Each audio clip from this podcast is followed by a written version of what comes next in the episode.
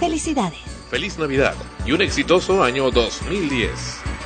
Sol, comunicación más allá de los sentidos. Frecuencia primera.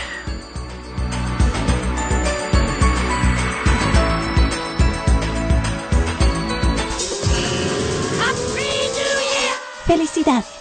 Bienvenido 2010. Sol, comunicación más allá de los sentidos. Frecuencia primera.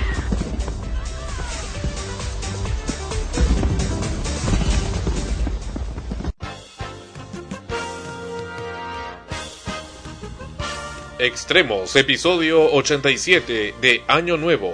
Llega a ustedes por cortesía de cotear.pe. En el Perú, comprar o vender por internet es cotear.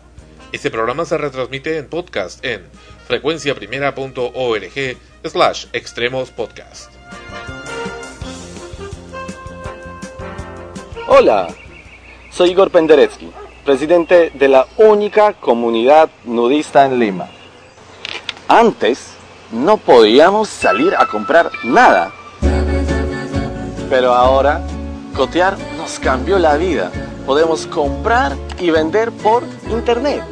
Coteamos nuestra ropa que ya no usamos y pude cotear mi cámara digital que tanto quería.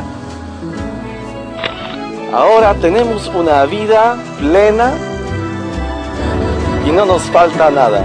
En el Perú, comprar y vender por internet es cotear.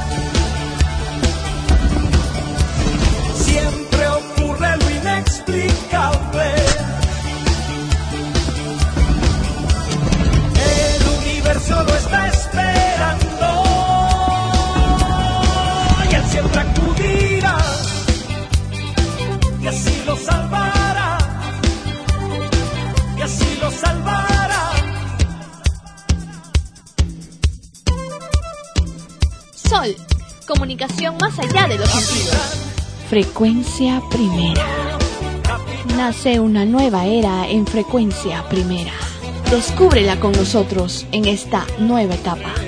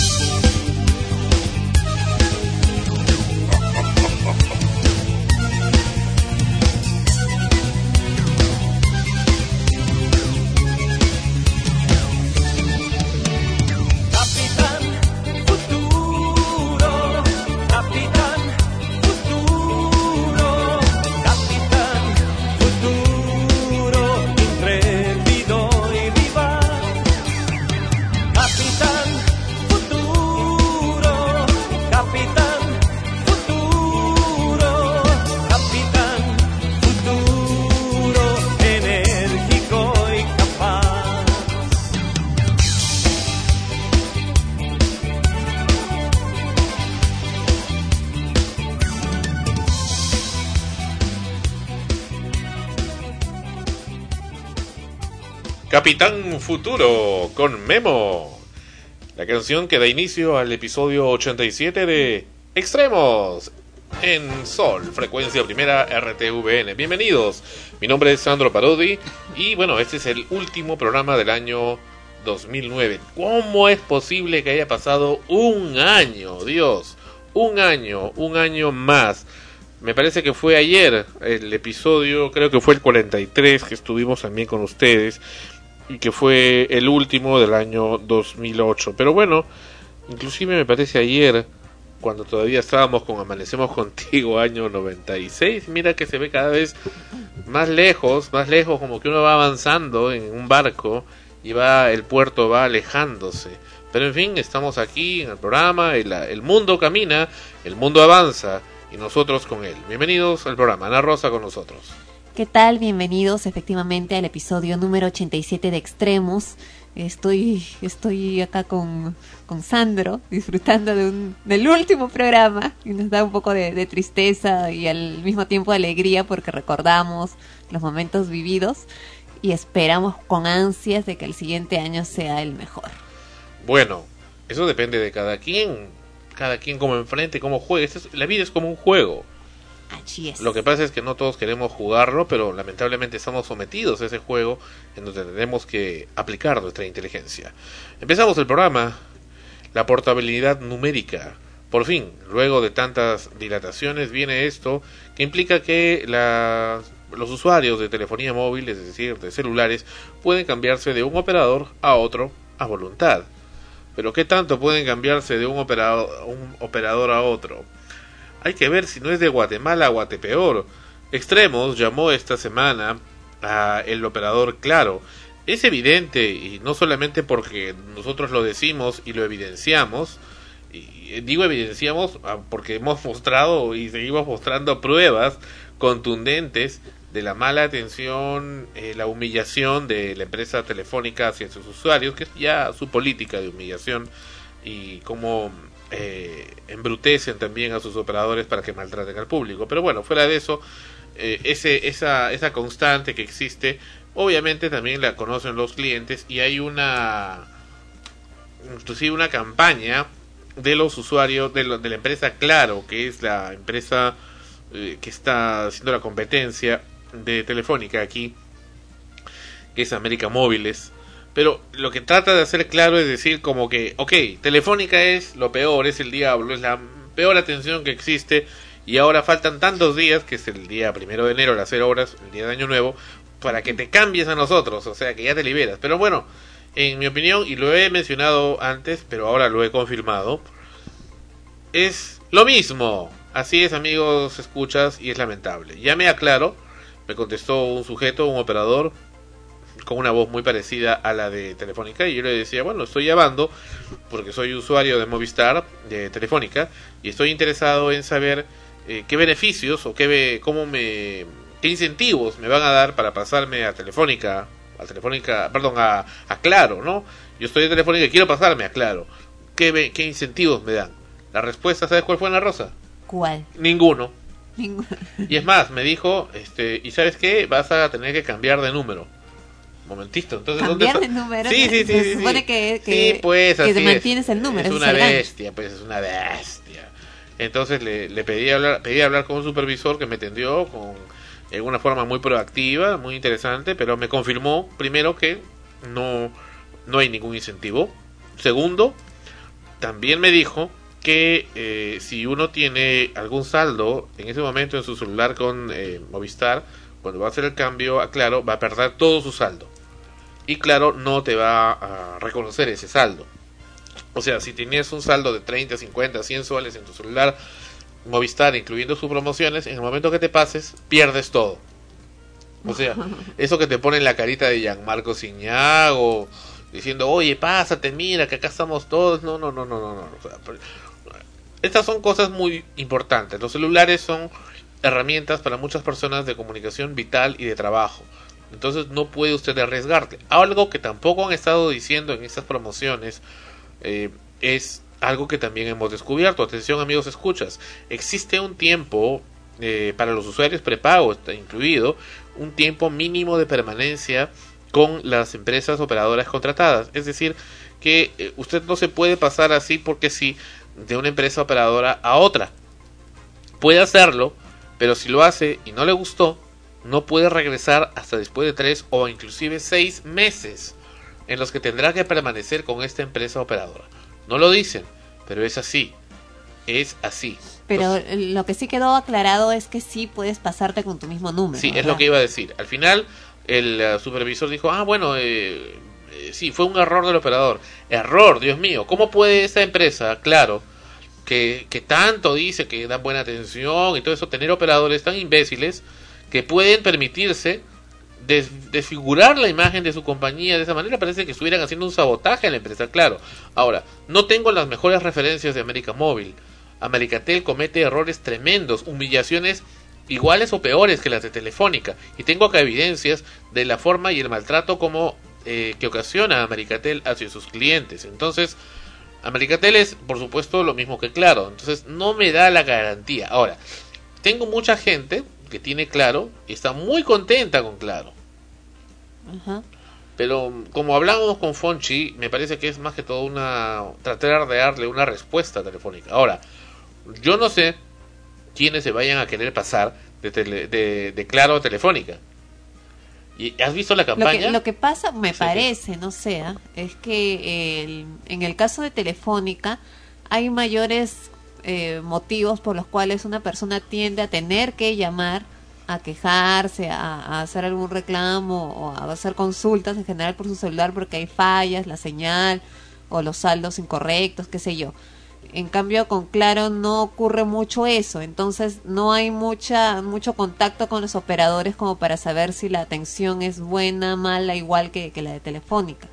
Esa es la ventaja, pero por otro lado también eh, al incrementarse, vamos a ver qué pasa ahora si es que eh, mucha gente de Telefónica se pasara a Claro y esta eh, se incrementa ¿no? en sus clientes porque una de las ventajas era que como supuestamente tenían menos clientes que Telefónica habían menos problemas en técnicos ¿no? en, en- con respecto a la al si llegaba bien la señal en fin cuestiones de ese tipo no Ajá. pero al incrementarse habría que ver entonces ahora qué es lo que pasaría, porque una de las razones técnicas en las, por las que falla mucho el servicio de Telefónica es porque venden y ofrecen el servicio de manera indiscriminada, pero sin embargo no, no, no invierten en ampliar la cobertura del servicio que dan. Mm, y tiene muchos errores, muchas fallas. Claro, Recientemente entonces yo mismo lo he experimentado. Uno- llama y se encuentra pues con el pésimo servicio, o sea, choca ya directamente con los operadores que nunca saben no- ni siquiera dónde están sentados, porque me imagino que estarán sentados atendiendo el teléfono, ¿ya? Y, y ahí comienzan todos los problemas. En cambio, como los de Claro, aparentemente no tienen muchos motivos por los cuales llamar a hacer sus quejas, eh, no hay mucha cantidad de quejas con respecto a ellos, ¿no? Pero la cosa sería ver qué pasaría ahora.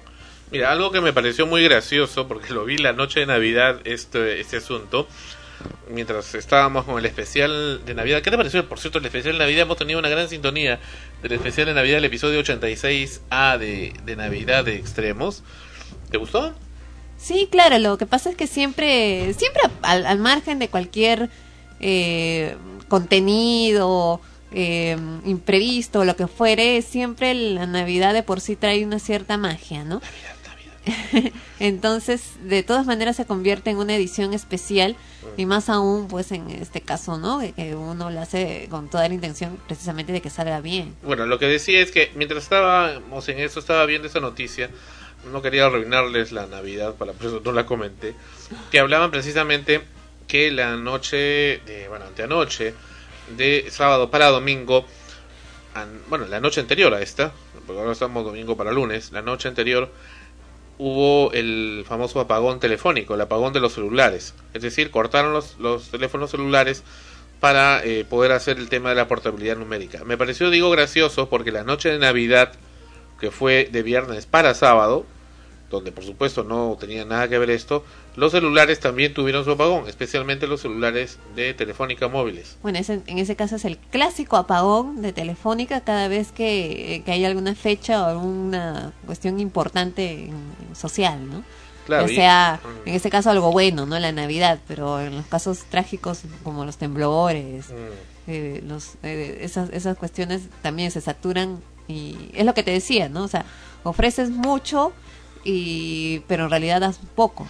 pero es muy frustrante ¿eh? porque puedes querer estar esperando una llamada o un mensaje de texto Claro. de alguien, alguien que, se que solamente te puede llamar el día de Navidad, por decirte, ¿no? Y estás esperando, estás con el celular en la mano, y resulta que la llamada no llega, pero no porque esa persona no te quiso llamar, sino por No la llega. maldita empresa telefónica, y por cierto, encima cobardes, cobardes, porque encima no atienden a esa hora como para darte una solución.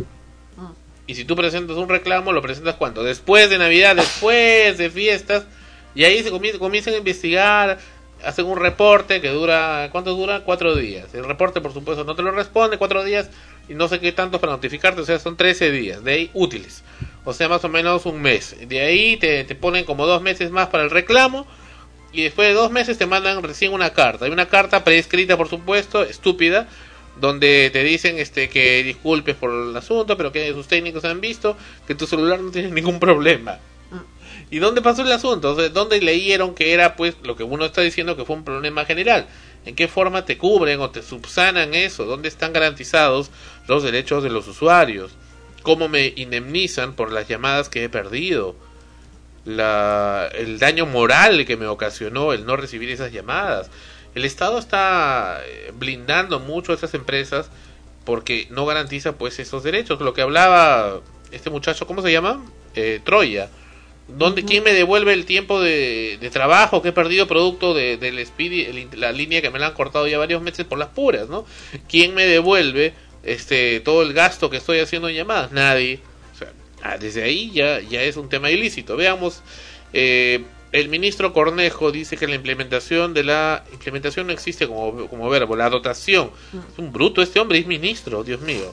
La dotación, le corregimos al señor ministro, dotación de la portabilidad numérica culminó con éxito. El ministro destacó que ese sistema le dará un mayor, una mayor competitividad, competitividad al sector de telefonía móvil y rige desde las 0 horas del primero de enero del año 2010, es decir, en unos días. O para eh, ayer, para los que estén escuchando la repetición del día domingo. Los operadores aseguran que las tarifas eh, móviles no se desplomarán, aunque sí bajarían. ¡Qué bueno! El ministro de Transportes y Comunicaciones, tú sabes que tienen una utilidad salvaje, estos de Telefónica. En Imagínate. los celulares, pucha, te cobran peaje y todo, o sea, se, se- se la llevan rico, ¿no? Sí, ya sabemos de sus, sus fiestas. Mm. El ministro de Transportes y Comunicaciones, Enrique Cornejo, anunció esta mañana que la fase final de la dotación, otra vez implementación, no es implementación, es dotación de la portabilidad numérica en la telefonía celular culminó con éxito tras las pruebas finales realizadas por los operadores durante las primeras ocho horas de ayer. Si bien indicó que dicho servicio de dotación implicó una restricción del servicio celular entre las 0 horas y las 08 horas del domingo, el funcionario recordó que las empresas operadoras eligieron esa fecha y ese horario porque es cuando se registra el menor tráfico telefónico. Pero creo que no fue completo el corte. No, porque muchos sí tuvieron señal. Yo sí tuve, tú también creo, ¿no? Mm, Sí, la información es que eh, eh, las pruebas han sido exitosas entre los operadores grandes y los pequeños. ¿Cuáles eran los pequeños? Los, eh, para irme, ¿no? Ellos. Los hicimos el domingo porque pensamos que afectábamos menos a los usuarios en horas de la madrugada. Recordó que con este nuevo mecanismo de la portabilidad numérica los usuarios de los 23 millones de celulares que funcionan en el país podrán desde el próximo primero de enero cambiar de compañía operadora del servicio, pero manteniendo el mismo número. Esto sería totalmente gratuito y aplicable a usuarios de celulares prepago, pospago y control. Se estima que las tarifas bajarían en un 5%. Va, gran cosa. Esto brinda una gran facilidad al usuario, pero al mismo tiempo es un estímulo para la transparencia, compet- competencia y calidad del servicio de comunicaciones, destacó el ministro. La portabilidad numérica significa una mayor exigencia competitiva para las empresas operadoras a fin de lograr la fidelidad eh, de sus usuarios y contribuirá también a una mejor administración de la nu- numeración celular y atraerá a nuevos operadores. Ese sistema, por fin, los operadores vengan, por favor, piedad, piedad. Este sistema funciona en los Estados Unidos de América, Corea, supongo que será Corea del Sur, eh, porque creo que Corea del Norte están todavía no ha llegado esa tecnología, o sí ha llegado, pero no está tan bien dotada. Singapur, Hong Kong, México, Brasil, República Dominicana y la Unión Europea. Mm. ¿Y acá cómo va a ser? No lo sabemos. No lo sabemos. Pero eh, auguro que ya comenzarán a llegar las quejas de Claro porque ya los hemos sondeado esa gente de Claro y no se están preocupando porque nunca se han preocupado. Porque que le dicen, "Bueno, los peruanos no exigen, los peruanos son idiotas, ¿no? O sea, ¿para qué? no? Vamos a regresar en unos momentos con, con cosas de la atención al cliente. Y Ana Rosa, ¿tú vas a ser claro? Eh, bueno, inicialmente era lo que pensaba, pero ahora realmente le estoy dudando. No sé. ¿Y has visto esa publicidad tan fea de Movistar? Que son las personas que parece que les han cortado los brazos, parecen minusválidos todos. ¿Por cuál? No, Una que salen todos unidos por los brazos. Ya te la voy a mostrar, es horrible, ha quedado espantosa la publicidad, ha quedado espantosa. Bueno, la han hecho por poner cualquier cosa porque ya saben que la gente eh, no se va a pasar a donde ellos. me deberían de, de más bien dar otros beneficios, ¿no? Mm. Por ejemplo, Movistar ya debería pagarnos, ¿no? Indemnizarnos. Encima nos cortan las líneas, se hacen los payasos. En fin, en fin, en fin. Vamos a grabarles una de estas veces esas gentes sinvergüenzas para, que- para que ustedes vean y aprecien. Si a ustedes les encanta cuando los mostramos, pues sí, también los vamos a mostrar esos patas en su desnudez. Vamos a regresar en extremos. Volvemos, volvemos, volvemos en extremos. Y esto es ya el inicio del nuevo año 2010. Señoras y señores, señores, latinos del mundo, ha llegado el momento de prestar atención.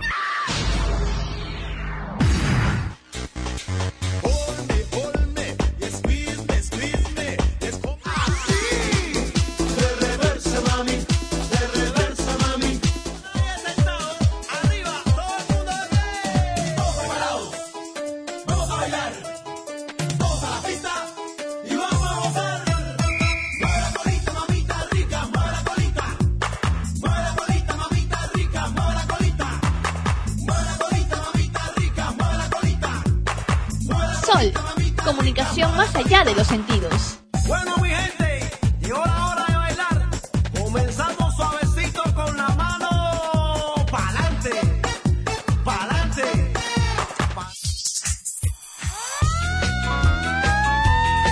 Tuve un problema de difícil solución en una época difícil de mi vida. Frecuencia primera.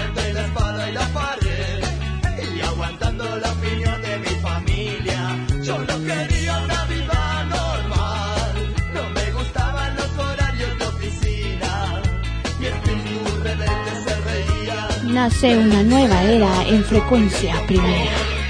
Sol,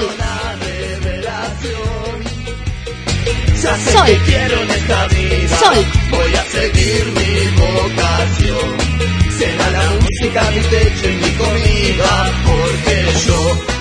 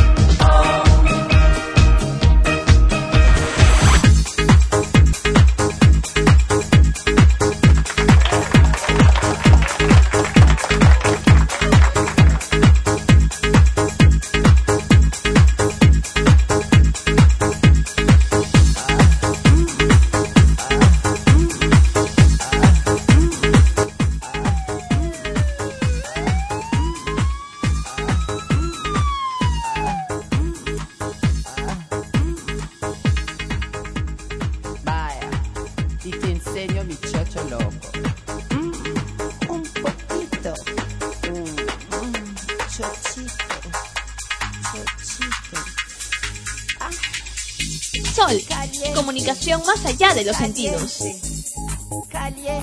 Frecuencia primera.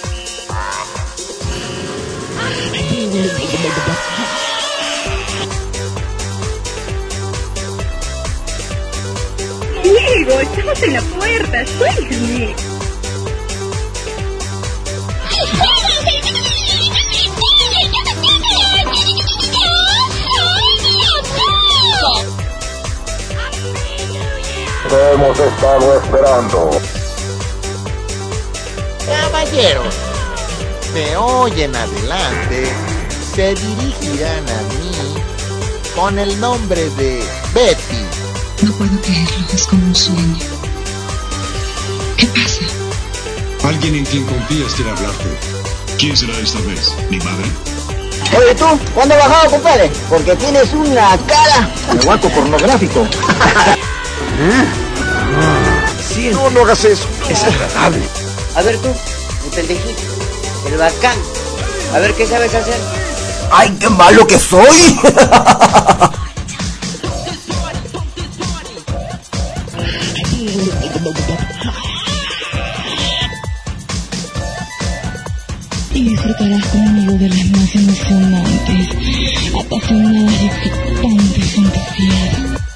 a qué se dedica su padre? Él es compositor, Oh, es maravilloso. excepto que él no es mi padre, es mi amante. Creo que daré un paseo. Mamacito. yeah, yeah. Aquí estoy. Hagámoslo en la cara de José.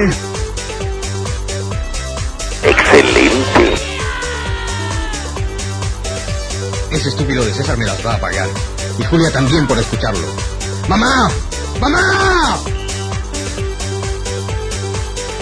Rick, creo que estoy enamorado. Pienso en casarme, tener hijos y todo lo demás. Oh, me llamo Tim. Estoy a tu disposición. Soy un mecánico de autos europeos.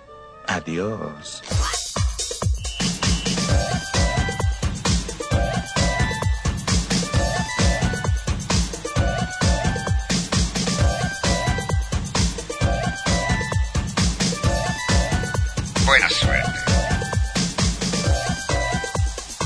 Siempre es así, o solo cuando uno es niño.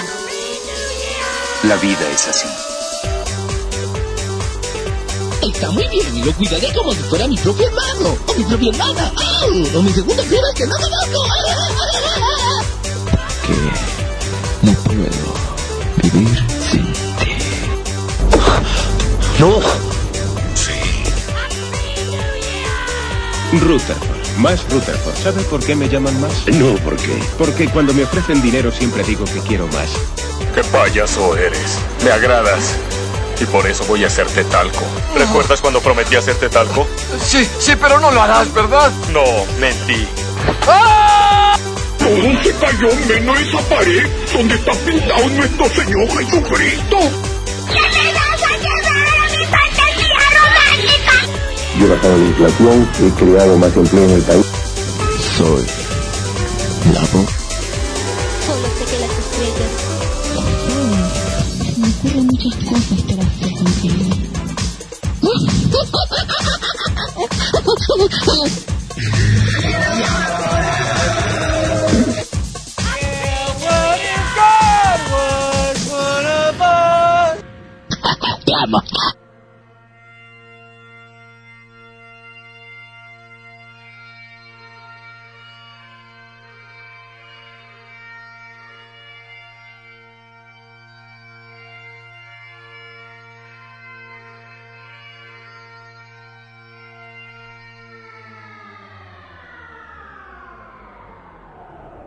vienes, pones tu platita y ya te estás ganando algo. Al toque sales con tu platita.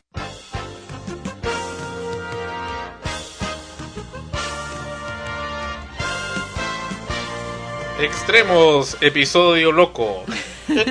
episodio al estilo de extremos de frecuencia de Sol, frecuencia primera RTVN. Esa fue la hora loca eh, mezclada con el estilo de frecuencia primera. Adelantando la despedida del año viejo. Sí, como que sentí como que algunas de las frases por ahí que tenían un resumen de todo, algunas, una de las cosas más saltantes de este año 2010 que ha sido realmente, o es todavía, Bueno, este año 2009, perdón, este año 2009 que es un año de lo inesperado, un año de unexpected. Be ready for the unexpected. Extremos, episodio 87. ¿Qué te pareció? Pues sí, como, como te decía, ¿no? Un poquito que, que da cierta nostalgia cuando termina un año y miras hacia atrás todo lo que ha pasado. También hay cosas que deseas que ya se terminen de una vez. Y esperas también con expectativa el año siguiente, porque el no saber qué viene también te genera esperanza de algo bueno, algo, algo mejor, algo emocionante. Bueno, siempre hay buenas expectativas para, lo- para el año venidero. Nadie quiere que, que le vaya Claro. mal en el año. ¿Y no has traído tus cartas? No. Ah, como, como todos los años. No. Siempre queremos saber el futuro. Pero qué, bueno, pues tú no necesitas cartas. ¿Cómo crees que va a ser este año para el país? No lo año sé, 2010. yo pienso de, aunque parezca raro, ¿no? Porque generalmente las las, eh, creerán pues que porque sé leer cartas, eh, creo necesariamente al 100% en todo y yo para mí en lo que más creo es que cada uno realmente hace su destino. Y lo que venga en el futuro y si el país está bien o está mal va a depender mucho de, de cómo nosotros, incluso cada uno como ciudadano, se comporte y, y trabaje por su país. Así de simple. Vaya. Muy bien. Bien. bien. Atención al cliente.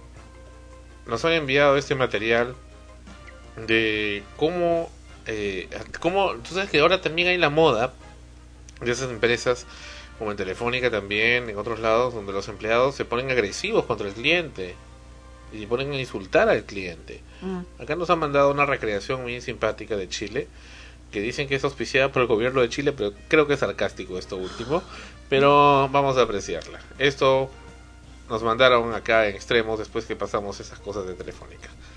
Adelante. Soima. factura Eh, dame factura con ¿Hace la cheque a clase 30. ahí? Eh, ¿Me permites para la factura, por Eh, favor? no, eh, mira, es 96 784 932 5 necesito Pero su- anótamelo más, si nosotros estábamos en la tienda chica antes, anota, no estamos en el sistema. Eh, por favor, eh, ¿me permites? Mi hijita, su- te puedes apurar, sabes que estoy demasiado apurado. Eh, lo siento, pero... me Oiga, pero que- ¿cómo me hacen las cosas difíciles ahora, por Dios? Nosotros tantos años como clientes en la tienda de allá y ahora que están un poquito más grandes se ponen choros y nos piden el root. Somos una empresa tan grande y le damos plata, le damos de comer a usted, oiga. Sabe que yo no voy a aguantar esta cosa. Usted me hace, por favor, dijiste, 96. Ah, ¿y no lo va a hacer? Ah, no, es que yo no voy a aguantar esto. Yo no voy a aguantar esto. Llámame a una jefatura inmediatamente, por favor. Señora Patricia. La supervisora que todavía no llega, pues, oiga. Señora Patricia, aquí el señor quiere que le... Oiga, le sí, yo con usted quería hablar, oiga. Nosotros clientes tanto tiempo allá en la tienda chica y ustedes ahora, la señorita acá me está pidiendo el root. ¿Qué se ha creído? ¿Ah? ¿Cuál es el problema con usted? Señor, buenas tardes. Oiga, ¿Qué le puedo servir? Oiga, señor. Eso sí estuvo bueno. Señor, buenas tardes. ¿En qué le puedo servir? pues es típico de la gente de, de Telefónica, los bancos, o sea, está en otra, en otra frecuencia, ¿no? Si el cliente ya está molesto es por alguna razón. Lo que pasa es que, lo que me da la impresión es que muchas veces el personal de la tienda no está a la misma frecuencia que el cliente, en la misma velocidad que el cliente. No solo eso, ¿no? Sino que como que están cansados y simplemente no les interesa. Claro, el cliente puede ser apurado, puede tener mil problemas, ¿no? Como que no se adecúan al cliente. Vamos a continuar escuchando esto. No sé si es recreación o verdad, pero de todas maneras me interesa. Espera, Le estoy diciendo, nos quieren pasar la factura con el, sin el rol. Nosotros tantos años como clientes, oiga, por Dios. Lo que pasa es que sin rol no le podemos efectuar una factura. Oiga, señora, ¿usted es tonta?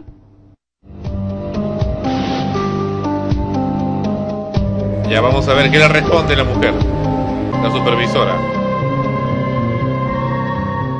Disculpe, ¿ah? ¿Me da 15 segundos? El tiempo que usted quiera, ya que me está haciendo perder Mira, tanto viejo tiempo. conche, tu madre, ¿qué te has creído que me venía a tratar de tonta mierda aquí? ¿Ah? ¿Qué crees que la wea anda al lote aquí? ¿Cómo no sabes que tenéis que traer rol, weón? ¿No ha ido nunca al servicio de puesto interno, mierda? ¿Ay? ¿Qué crees que yo no sé hacer la wea aquí? ¿Cómo se te ocurre, mierda? ¿Qué te has creído venir a tratar mal a la cajera aquí? Así esperar a toda la gente que estaba atrás weyando. ¿Qué, ¿Qué te has creído, weón?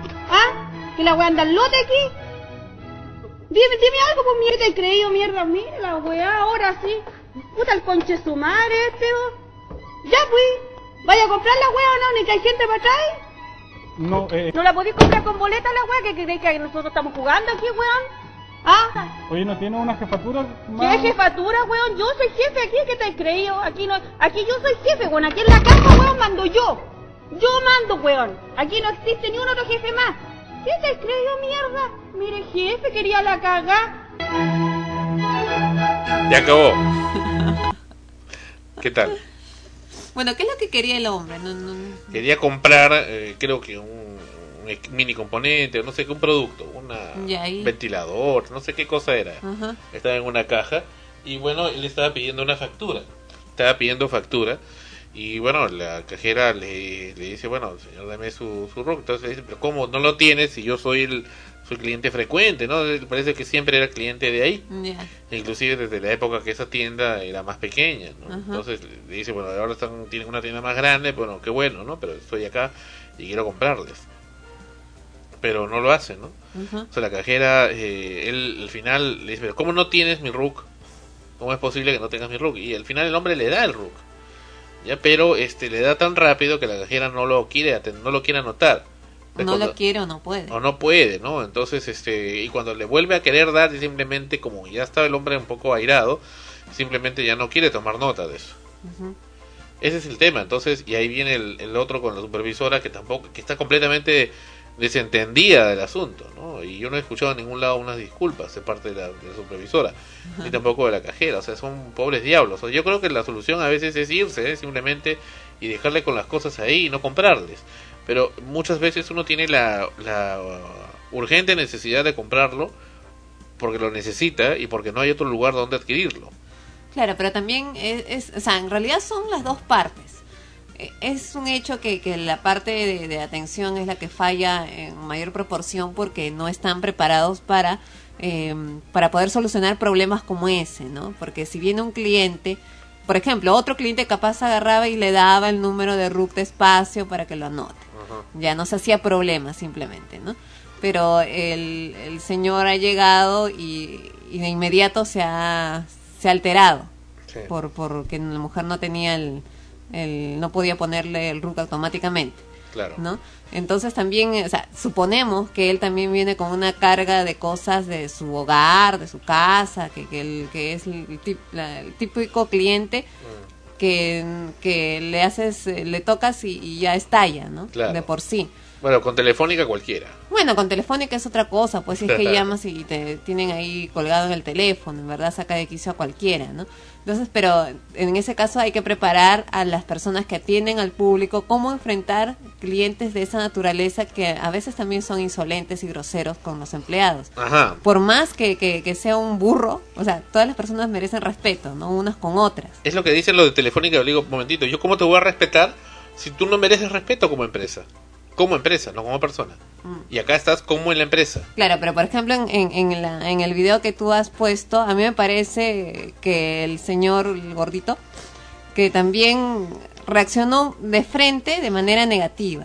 O sea, el problema también es en general para cualquier persona, ¿por qué siempre reaccionar de manera inmediata en forma negativa? ¿Por qué no darse el- mutuamente la oportunidad? Y al otro no, con todo eso no entiende, ya pues ya te lanzas, ¿no? A, a tu queja. Pero por ejemplo en ese caso ni siquiera le termina de decir, puede darme su, se queda ahí, como que no tiene nada, o sea, ipso facto reacciona de Es esa que el manera. problema, el problema acá, y eso tienes que entenderlo, y tienen que entender también el público, es que cuando tratas mal ahí a ese personal, no estás tratándole a la persona mal, estás tratándole mal a la empresa. Bueno, entonces cuando esa persona, el que está en la caja, también te trata mal a ti, probablemente no te está tratando mal a ti, te está tratando mal eh, por en relación con todo el entorno que la tiene estresada. Es otra cosa, pero en No, general- es lo mismo. No, un momentito, porque Es lo mismo. no, no, equivocada, equivocada, ¿por qué? Porque yo voy a una empresa, a una, a una, Ya, a una si tú tienda. estás con, vienes con problemas, en momento, otras circunstancias, espérate, pues, escúchame no, pues. pero yo estaba hablando, estaba No, no, hablando. no, no, espérate, es que Extremos, no termi- episodio 87. Es que no he terminado de dar la idea. Tú llegas de buen humor a un sitio y probablemente ese día se te ocurre ya pues darle el RUG y después preguntar o decir cómo es posible que no hay eso, ¿no? Y se lo das. Pero si estás ya alterado y de mala gana, eh, así eh, el- cualquier cosa que te he dicho, porque como repito, la chica no terminó de decirle puede darme su, ahí nada más se quedó. Y ya el otro contestó de mala gana, es evidente que él viene con otros problemas. No, no, equivocada. ¿Por qué? Por ejemplo, yo voy a un sitio con la mejor con la mejor ganas de comprar el producto y bueno pasar un momento bonito en ese tratar de comprar llego a la tienda y me atienden mal desde el estacionamiento ruidos molestos nadie es hace otra nada cosa, momentito pues. momentito momentito ya desde ahí ya hay un descuido en contra mía como consumidor paso a la puerta nadie me reconoce nadie como cliente hablo como cliente nadie me da la bienvenida ya sigo teniendo puntos negativos ahí. Encima voy a querer buscar el producto que están ofertando y no lo encuentro. Producto que están publicitando y no lo encuentro. O si lo encuentro no encuentro no es como lo estaban publicitando. Pero y al final me tengo que contentar con cualquier otra cosa. Que es también lo que ocurre muchas veces ¿no? uno va dicen gran oferta este no sé de arroz azúcar o de cualquier cosa. Resulta que no hay ese producto pero hay otro que es más caro o de menos calidad. Entonces y al final te obligan un poco a comprarlo porque es una forma de obligarte a comprar eso. Igual en la farmacia se entiende mucho hacer eso. Entonces desde ahí ya estoy predispuesto a sentirme mal. Encima voy a querer ir a pagar el producto y tengo que hacer una cola enorme enorme cola y esperar y esperar. Y, me ha pasado en caja me ha pasado en caja. Yo llego muy contento. Caramba ya voy a pagar. Pero tengo que esperar esperar. La demora la cajera la demora se va piensa espera que no sé qué no, no sé qué cosa piensa. Y hay gente bueno que paga con tarjeta o pide devoluciones. Y mientras uno está esperando. Y hay cajas vacías. Entonces eso es ya una agresión para el consumidor cómo pueden haber cajas vacías habiendo tanta demanda de pagar o sea, desde ya ahí hay una falla del administrador, pero uno no se queja porque no va a estar quejándote por cualquier cosa, más aún si ves que no te atienden y, te resignas y te lo guardas, lo guardas. Pero en el momento que ya vas a pagar, por supuesto que ahí te desfogas completamente contra la empresa con todas las agresiones que recibiste, pequeñas o grandes, desde que, desde que pusiste un pie ahí. Desde que comenzó tu proceso comunicacional con esa firma, que fue en el momento que apreciaste la, la publicidad de ellos o lo que sea, que te animó a ir. Otro, te doy otro ejemplo. No, Eh, antes que te... No, no, te- te- es y, con esto, con esto, con esto acabo, con esto acabo. A veces he visto, no sé si has visto que venden pan con chorizo. Chorizo es eh, como una salchicha. Eh, en, en los supermercados ponen ahí el pan con chorizo. Ah, qué rico, ¿no? Yo quiero comer esto. ¿Cuánto cuesta tanto? Tres soles, más o En menos el un dólar. supermercados. No, ven- venden ahí eso. En, Venden- el, en el supermercados. bueno, ya en lo que fuere, ya. Venden ahí eso. Bueno, veo eso, me impacta el olor, la, la figura, el producto. Lo están cocinando, qué rico, ¿no? Quiero. Muy bien, quiero un chorizo. ¿Puedo pagarlo acá? No, tiene que ir a pagarlo en caja. Ah, carajo, o sea, tengo que ir a caja, a hacer una cola descomunal. Amargarme, molestarme, incomodarme, haciendo la cola. Ya se me va el hambre, ya no quiero el producto.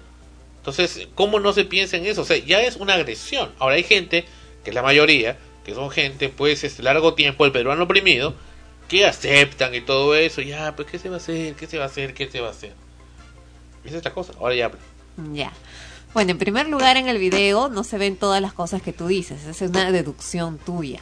Porque aparentemente más bien no se ve mucha gente. Más No, bien, pues, más una bien la, la col- la pues. cola está atrás de él. O sea, la gente que está esperando es la que está atrás de él.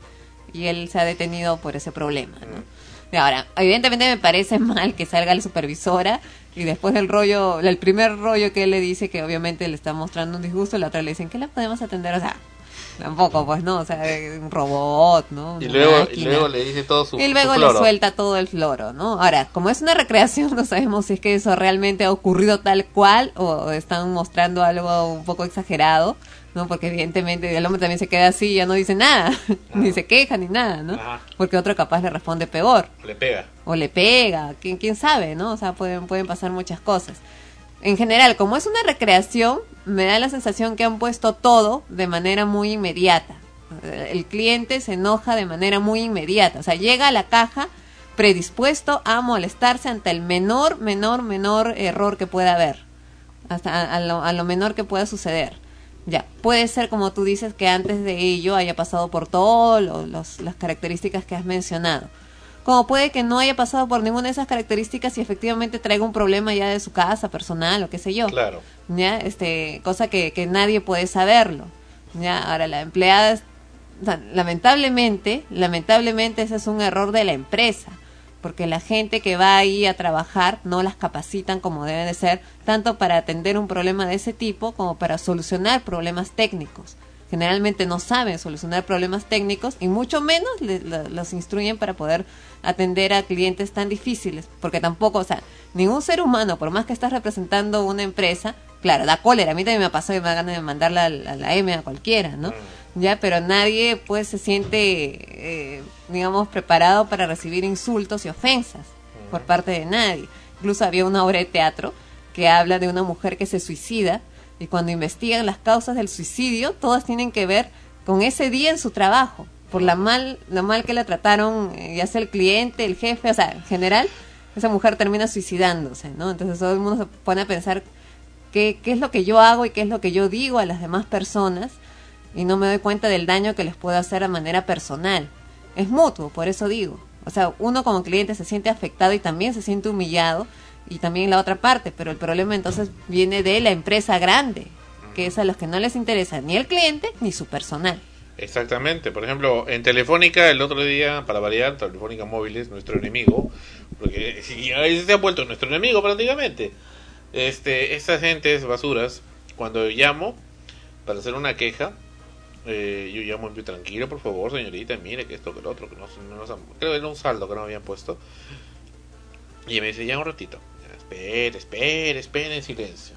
Y luego te, te chancan encima una musiquita de miércoles que te saca de quicio. Y por más que le dices que no la ponga, y te la chancan encima, a todo volumen. Y luego regresa y este y dice el, su clásica frasecita, gracias por la espera y discúlpela por la demora. Entonces, a mí no me gusta que me digan eso porque siento este que es una mentada de madre, que es una, una falta de respeto. Para mí como cliente que te digan una frasecita de miércoles de esas, de esos quoted, no me gustan. Entonces cuando me dice gracias, ya sé que va a- a decir eso, ¿no? Este, señor, señor este Parodi, gracias por la, al, sí, al grano, al grano. Pero gracias, insiste todavía. O sea, quiere que terminar de decirle gracias. Entonces yo le hablo, no, pero si no me, me va a hablar así, tengo que cortar la comunicación. Ajá, me estás amenazando. Todo por eso. ¿Por qué? Porque no soporto tu frase imbécil, pues. Es una frase estúpida, una frase de idiotas. ¿No? Entonces, así de sencillo. O sea, para mí es una agresión que digan gracias por la espera, disculpe por la demora.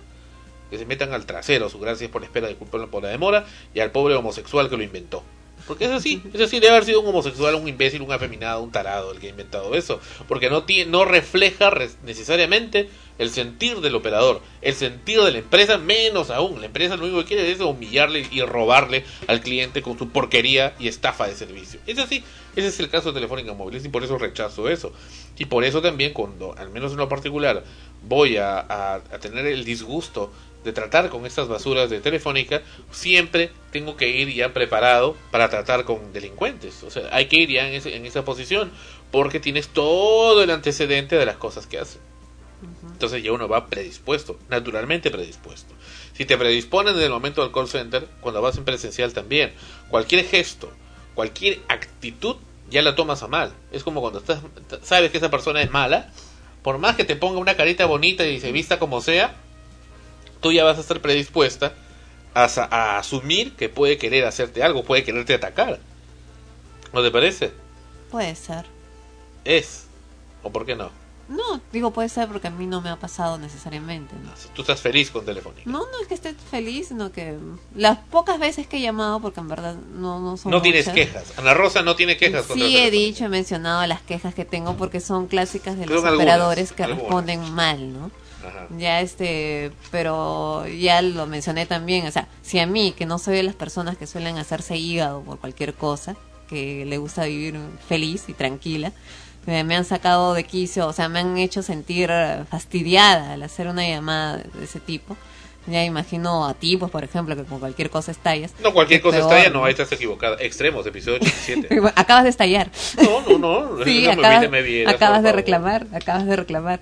Ya este, bueno, pero hay gente así, ¿no? O sea, entonces peor todavía. Por ejemplo, eh, a ti no te agrada esa frase, ¿no? No creo que haya gente que le agrade. ¿Qué Simplemente frase, perdón? La frasecita esa de ¿Cuál es? gracias por su espera. No, gracias por la espera, disculpe por la demora. Ya, gracias por la espera, disculpe por la demora. ¿no? A ti te irrita eso, ¿no? Me irrita A porque otros me molesta, simplemente les es indiferente. Se, lo- se Ya. lo tragan, pues se lo tragan, se lo tragan. No, pues simplemente se les lo es tragan, indiferente. pues se lo tragan, se los tragan. Pero lo, no lo me que lo sea, pues. ¿no? Lo que sea, pero no les afecta y viven felices, o sea, no, no están enfermos. ¿ya? No, nada tiene que ver. Es que una cosa es que te, pues te enfermas después peor, pues. Porque te está entrando una porquería. una porquería al, al- al- a la psiquis. Es así, porque eso no lo sienten ellos, no lo sienten nada. Absolutamente. O me vas a decir que sienten No ellos. necesariamente. Sienten la, sienten la demora, sienten la, la espera. Por favor. No necesariamente, o sea, son, es- en este caso son, son simplemente palabras. cada Palabras quien las toma, Palabras estúpidas. pero cada quien las De toma de la manera que, que, que le importa, pues no. o que el- por ejemplo, ¿por qué tiras el papel? Ya te, ya te irritaste. No, no me he irritado. Entonces, pues, ¿por qué te pones ¿Ves? Tú así? ya estás predisponiendo. Extremos, episodio 87. no, pero está que tiras el papel y volteas la cara, entonces evidentemente ya te irritaste. No, no me he irritado. Ya, ahora sonríes. Estoy tranquilo. No estoy defendiendo a Telefónica ni a ningún servicio de call center que atienda mal al público, porque es lamentablemente es lo común. Ya, ya lo hemos hablado, lo hemos conversado. Estas empresas de call center contratan personal Mira, por un mes, dos mira, meses, nada más. Mira, ve, Telefónica ya te puso saldo a favor. Felicidades. No me ha puesto ningún saldo. A ti te habrá puesto, ¿no? Por lo bajo. Este, bueno, lo que decía, ¿no? Contratan al personal por un mes, dos meses, los rotan.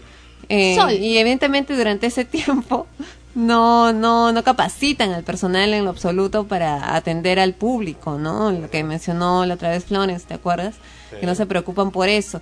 Esa gente está además necesitada de trabajo. ¿Te imaginas cuántas de esas personas que trabajan en este tipo de, no digo todos, ¿no?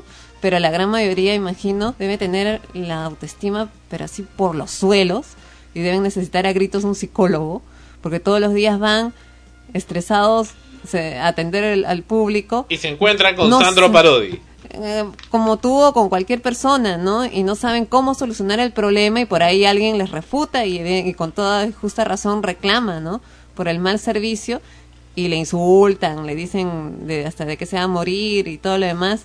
Y luego regresa a su casa pensando en cómo hace para conseguir otro trabajo que no le es fácil y, encima por la miseria que probablemente le estén pagando, como alguna vez le dijiste a alguien, la- por la miseria que te pagan, no sé, cosas así. Claro, así es. Ya, entonces imagínate, el, el- el- o sea, en realidad lo que repito, ¿no? O sea, la responsabilidad aquí es de la empresa y las víctimas son los clientes y en segundo plano también los, los empleados, pues, ¿no?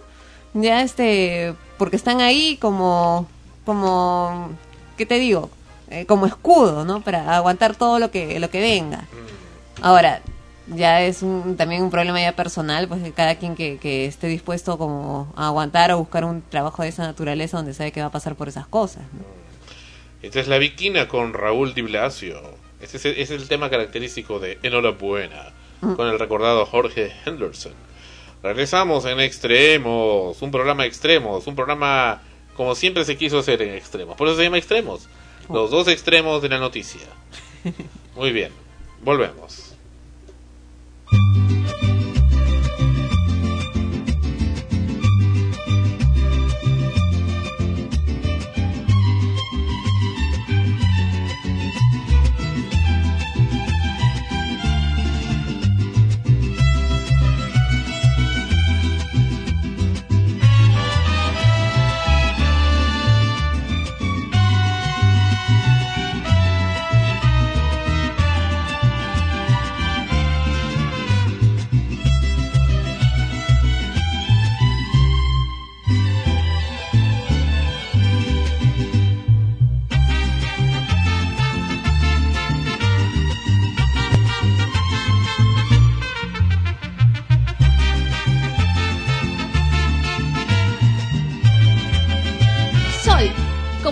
Más allá de los sentidos. Frecuencia primera.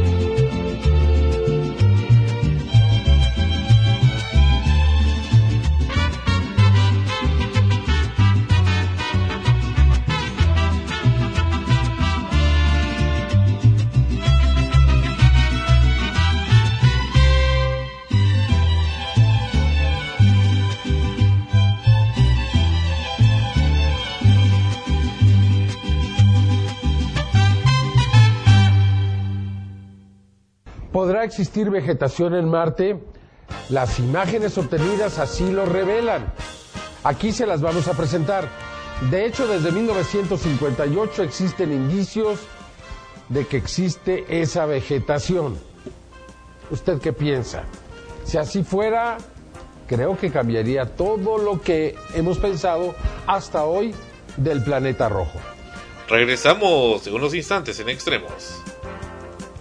Hola, soy Igor Penderecki, presidente de la única comunidad nudista en Lima.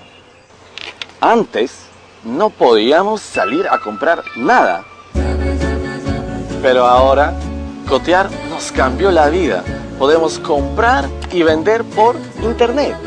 Coteamos nuestra ropa que ya no usamos y pude cotear mi cámara digital que tanto quería. Ahora tenemos una vida plena y no nos falta nada. En el Perú, comprar y vender por internet es cotear. Las naves espaciales que investigan Marte han obtenido sorprendentes imágenes de lo que parecen ser bosques y selvas muy cerca del polo sur marciano, lo que se relaciona con la clorofila roja que se detectó en este mundo desde 1958. Los especialistas han determinado que el planeta rojo no está muerto, aunque aparentemente se observe como un desierto frío y solitario. No obstante, las últimas observaciones señalan que por debajo de la superficie la vida marciana estaría presente ahora mismo, y es absolutamente probable que exista la vida en forma de vegetación marciana. El 7 de octubre del 2002, la sonda espacial Mars Global Surveyor de la NASA fotografió lo que parecen ser verdaderos bosques en Marte. Amplias regiones del polo sur marciano están cubiertas por estas formas que se aprecian muy parecidas a los pinos de la Tierra. En una especie de bosque marciano que se observa en las regiones cercanas al polo, se puede notar que la densidad de estas formas aumenta otra vez de manera parecida a los bosques terrestres. El experto encargado del sistema de imágenes de la NASA, Michael Mullin, publicó en su sitio web estas extraordinarias fotografías. Sin embargo, aún no se presentan explicaciones sobre las misteriosas formas tipo pinos. También la sonda Mars Odyssey logró captar durante el año 2001 imágenes sorprendentes que parecen vegetación. Una especie de selva puede ser observada en esta imagen. Formas geométricas y distribuciones tipo plantas. En una superficie casi seca y con atmósfera escasa y volátil, parecería difícil concebir el reino vegetal como lo vemos en la Tierra. No obstante, por debajo del suelo, el agua permanece humedeciendo los materiales marcianos, de los que algunos científicos consideran podría surgir un reino vegetal diferente, literalmente de otro planeta. El astrónomo ruso Sergei Pershin, utilizando el telescopio espacial Hubble en 1998, realizó valiosas observaciones de la tenue atmósfera marciana. La sorpresa fue mayúscula cuando en sus resultados se percató de la presencia de clorofila roja la cual habría sido generada por plantas o manifestaciones de vida marciana, lo cual no es nuevo en realidad. Sergei Pershin retomó las observaciones del astrónomo William Sinton, quien desde el observatorio de Flagstaff en Arizona observaba cada año a Marte. Sinton reportó las variaciones de colores durante el verano marciano en diversas regiones. Dicho cambio no se debía a la conocida María o tormentas de polvo, o a los llamados demonios de polvo que abundan en este planeta. Los astrobiólogos consideran que es posible la existencia de plantas rojas inducidas por la fotosíntesis de rayos ultravioleta. Así es como buscan huellas biológicas en otros planetas.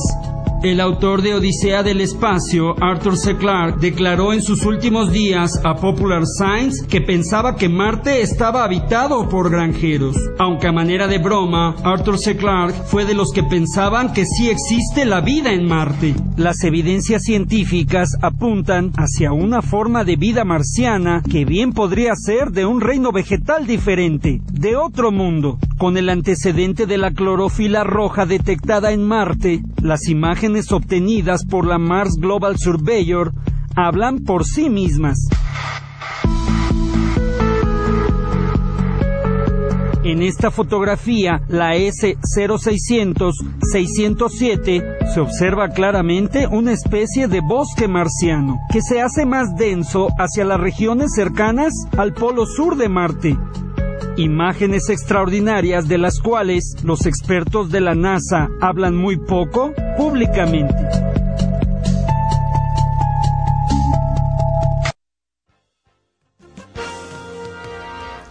Estas imágenes que ustedes la van a poder apreciar en el podcast se aprecian, si son ciertas como aparentemente lo son, supuestos pinos, así como lo escuchan, bosques de pinos en Marte. Vaya, rojos en Marte. ¿Qué te parece? Bueno, insisto, ¿no? En, en que la posibilidad de que exista otras vidas en el universo aparte de la Tierra no tiene por qué ser algo que se tenga que negar tajantemente, como si fuéramos eh, no sé, los privilegiados en el universo de ser los únicos que existan. ¿Por qué no imaginar pues que existe, así como estamos encontrando, o al menos, ¿no? Es lo que aparentemente se ve eh, vida vegetal en Marte capaz y luego encuentran también otro tipo de vida que se ajusta pues a sus características, ¿no? Ahí en el mismo planeta.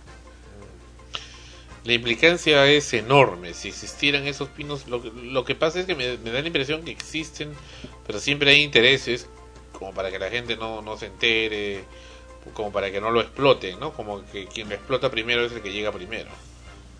Puede ser, puede ser, pero ahora es más difícil tratar de ocultar estos hechos, porque siempre, mira, cada semana estamos eh, viendo ya sean imágenes, ya sean noticias por confirmar, en fin, de hechos como estos, ¿no? Y, y bueno, no, también es toda una tecnología especial que la que la que hay que utilizar para poder llegar hasta allá, o sea, tampoco es que todo el mundo se va a lanzar con ello, ¿no? El, el asunto también es confirmar y ver qué tan factible es de que, de que uno pueda llegar hasta allá, ¿no? Porque también es otra civilización, son años de estudios que hay que realizar también, me imagino, para poder llegar a ellos. Pinos en Marte. No lo pensé, pero parece que existe. Lo que pasa es que hemos estado acostumbrados a una verdad, a un lado de la verdad, donde se nos presentaba pues que desde el colegio, ¿no? Que todos los planetas del sistema solar están desiertos, que no hay vida ni siquiera en Plutón, en ningún lado. Son, estamos en un universo desierto donde el, único punto de civilización se llama la Tierra. Y se acabó. No hay más. El resto es un universo muerto. Bueno, pero pueden haber otro tipo de vidas. Pues estamos apreciando que aparentemente en Marte existen pinos, pinos y pinos rojos, y bosques de pinos, y también selvas. Acá en estas imágenes apreciamos un comparativo entre Marte y la Tierra, y las diferencias no son muchas. Mire, fíjate acá, este es un bosque en la Tierra, y una selva en la Tierra, este es el Amazonas, y esto acá en Marte, y tienen similitudes. Ajá. Ambos vistas desde satélite. Y son muy, muy similares. ¿Qué es lo que implicará? No lo sabemos exactamente.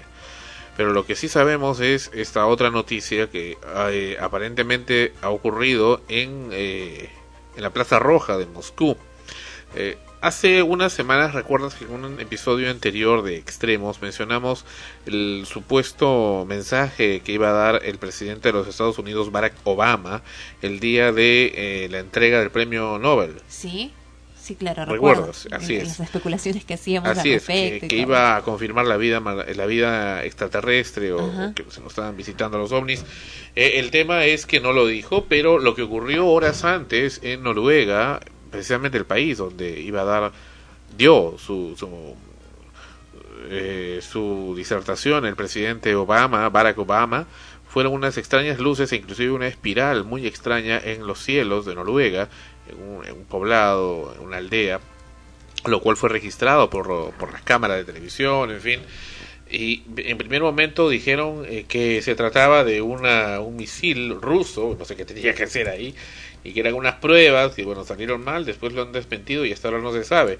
Pero lo que sí se sabe es esta cosa que vamos a ver a continuación, y que lo trae, eh, lo trae la televisión inglesa, que es, eh, sí, no, perdón, es el New York, New York Post y The Sun, que es de Inglaterra. Esta cosa que ha aparecido, que apareció al día siguiente en los cielos de Moscú. encima del Kremlin, eh, para ser más preciso, y que no sabemos qué es. Parece una pirámide. No sabemos si es un The efecto Sun especial. reported Friday a large unidentified flying object hovering over Moscow's Kremlin. According to the Sun, witnesses said the pyramid-shaped object could Aquí vimos efectivamente una pirámide o un objeto en forma de pirámide. No sabemos si ha sido superpuesto, pero existe y está ahí una pirámide encima de día, de día, a plena luz del día, parece una tarde más que todo, en Moscú. El cielo está nublado y esta pirámide está ahí, calculo que a unos 500 metros o 1000 metros. He visto otros vídeos donde esta misma pirámide también ha aparecido en Londres y también ha aparecido en México Distrito Federal pero en altitudes un poco mayores. Sin embargo, es la- el mismo objeto, esta cosa o pirámide grande, que en este caso se ve bastante nítida y está estaría eh, sobrevolando Moscú. Es la primera vez que un objeto, aparentemente un objeto volador no identificado, porque no tenemos idea qué cosa sea esa cosa, eh, eso, eh, se vea de semejante tamaño y en forma eh, tan vistosa y a la luz del día y en un lugar como, como Moscú. Es lo que me parece raro. Ahora hay quienes dicen que por qué la gente no se alertó. Pues no lo sabemos, no lo sabemos. Muchas veces hay cosas en el cielo y uno no se da cuenta hasta que alguien comienza a levantar la mirada y dice, oh, mira. No, pero eso es bien grande, ¿ah? como para que no se hayan percatado, si acá se percataron por unas lucecitas que parecían globos o eran globos que parecían lucecitas, en fin. Sí, sí, no, acá no es ningún globo, esta es una cosa Pero claro, enorme. es bastante enorme como para que nadie se percate. Dice que la policía no ha querido comentar sobre este This is particular. Lauren McCaffrey for NYPost.com. As Kremlin. Friday, a large unidentified flying object ¿Qué fue eso? No tenemos idea.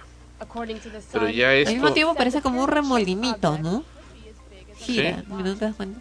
Ah, no, creo que sí, no, parece que es efecto del, de la cámara. Bueno, lo cierto es que tiene forma de, de pirámide, con los tres ángulos, las tres puntas. Ujú. Bueno, no sabemos qué fue o qué es. Hasta ahora no quieren comentar sobre el particular. Dicen que ha sido un efecto de cámara, en fin. Pero ¿hasta cuándo vamos a, seguir negando eh, lo que existe? No, en realidad no sé. También hay mucho de, de lo que queremos creer. ¿no? Nos gustaría que fueran visitantes extraterrestres y que, que el mundo cambie y que muchos de nuestros problemas se solucionen mágicamente con ellos. Creo que ese es en realidad lo que buscamos los seres humanos cuando vemos esas cosas y tratamos de darle esa explicación. Bueno, es que cuando hay algo que no se puede explicar, eso genera pues no solo la, la típica curiosidad, sino Sol. además emoción, eh, intriga, intriga, perdón. Quieres, eh, imaginas y creas eh, muchas posibilidades en torno a ello, cada una más eh, mágica que la otra, más impresionante, porque el, el ser humano pues disfruta y vive la vida con emociones. Mientras mejores y mayores son las emociones, sientes que vives más. Entonces, si aparece algo que no puedes explicar en los cielos, eh, lo clásico es irse de inmediato a la idea de, de, de ovnis, ¿no? Y lo trágico es irse a la idea de que es un fenómeno eh, físico de la atmósfera, en fin, algo le está pasando a la Tierra, algo nos puede pasar y comienzan también las especulaciones sobre el fin del mundo. Regresamos, regresamos en extremos. Viene, esta es una canción que nos han pedido, es Joe Richman y la canción se llama es del año 1940 y tantos. Les va a encantar. I saw stars, veo estrellas. Joe Richman en extremos en frecuencia primera, en Sol, frecuencia primera RTVN. Episodio 87, el último del año 2009. Volvemos.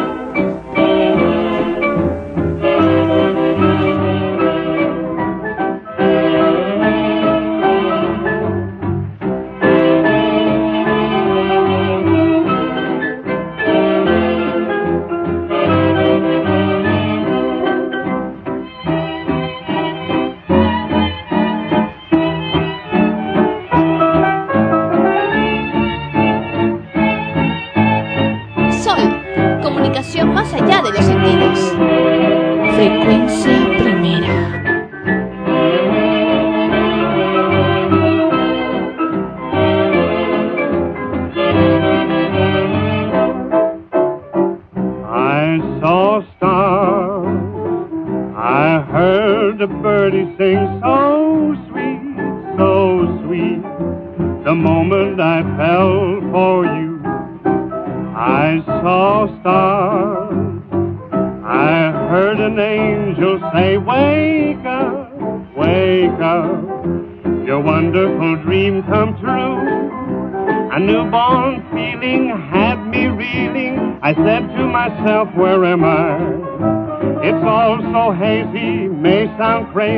There wasn't a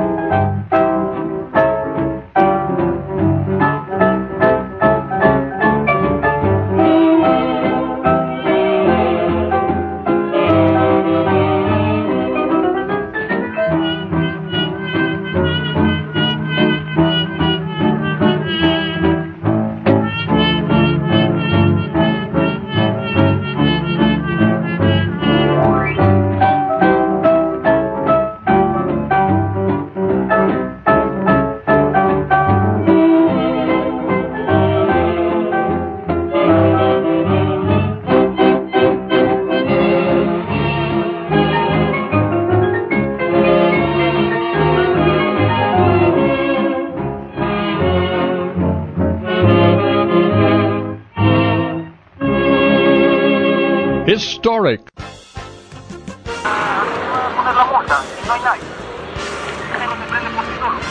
Usted tiene que llamar, en todo caso, sanciones por la placa del vehículo. El dueño del vehículo está dentro del local. Ni siquiera han intentado verificar eso. Señor, usted está indicando al efectivo policial que el vehículo se prende por sí solo. Ha llegado y se ha apagado el vehículo. Pero ha sonado nuevamente en su presencia y el señor no quiere hacer nada. ¿Cómo quiere que actúe el efectivo No lo sé, señor, pero es la norma de ustedes. Tienen que actuar, tienen que investigar eso, porque a nosotros nos perturba. Tienen que venir con una grúa y retirar el vehículo y punto, porque está perturbando acá el vecindario. no tenemos señor? Ah, no tienen grúa, pero la norma dice que lo tienen que erradicar, señor. No hay nadie. Muy bien. Entonces usted está- hemos constatado que el efectivo policial Galesio ha recibido un dinero de parte de ustedes. Véanlo en YouTube, señor.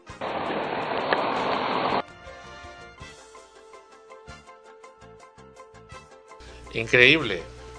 ¿Dónde pasó esto? En la victoria, otra vez. Hace unos programas en extremos mencionamos esto de estos vehículos que ocasionan ruidos molestos en contra de lo, del vecindario de la victoria y parece pues que persiste, pero ahora con la complicidad de la municipalidad de la de algunos funcionarios de la municipalidad de la Victoria.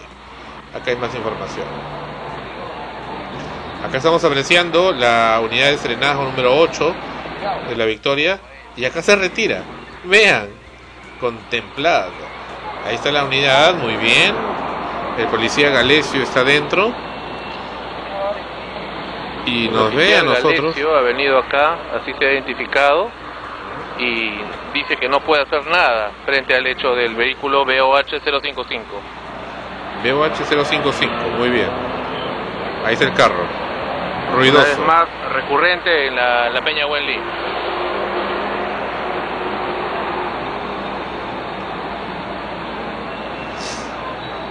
Y ahí está la unidad. Y sus funcionarios dentro no quieren bajar. Pero en breve apreciarán ustedes que ocurre algo. ¿Qué va a pasar? ¿Se van a bajar? ¿Van a hacer su sanción? ¿Van a llevarse ese vehículo? ¿Qué van a hacer?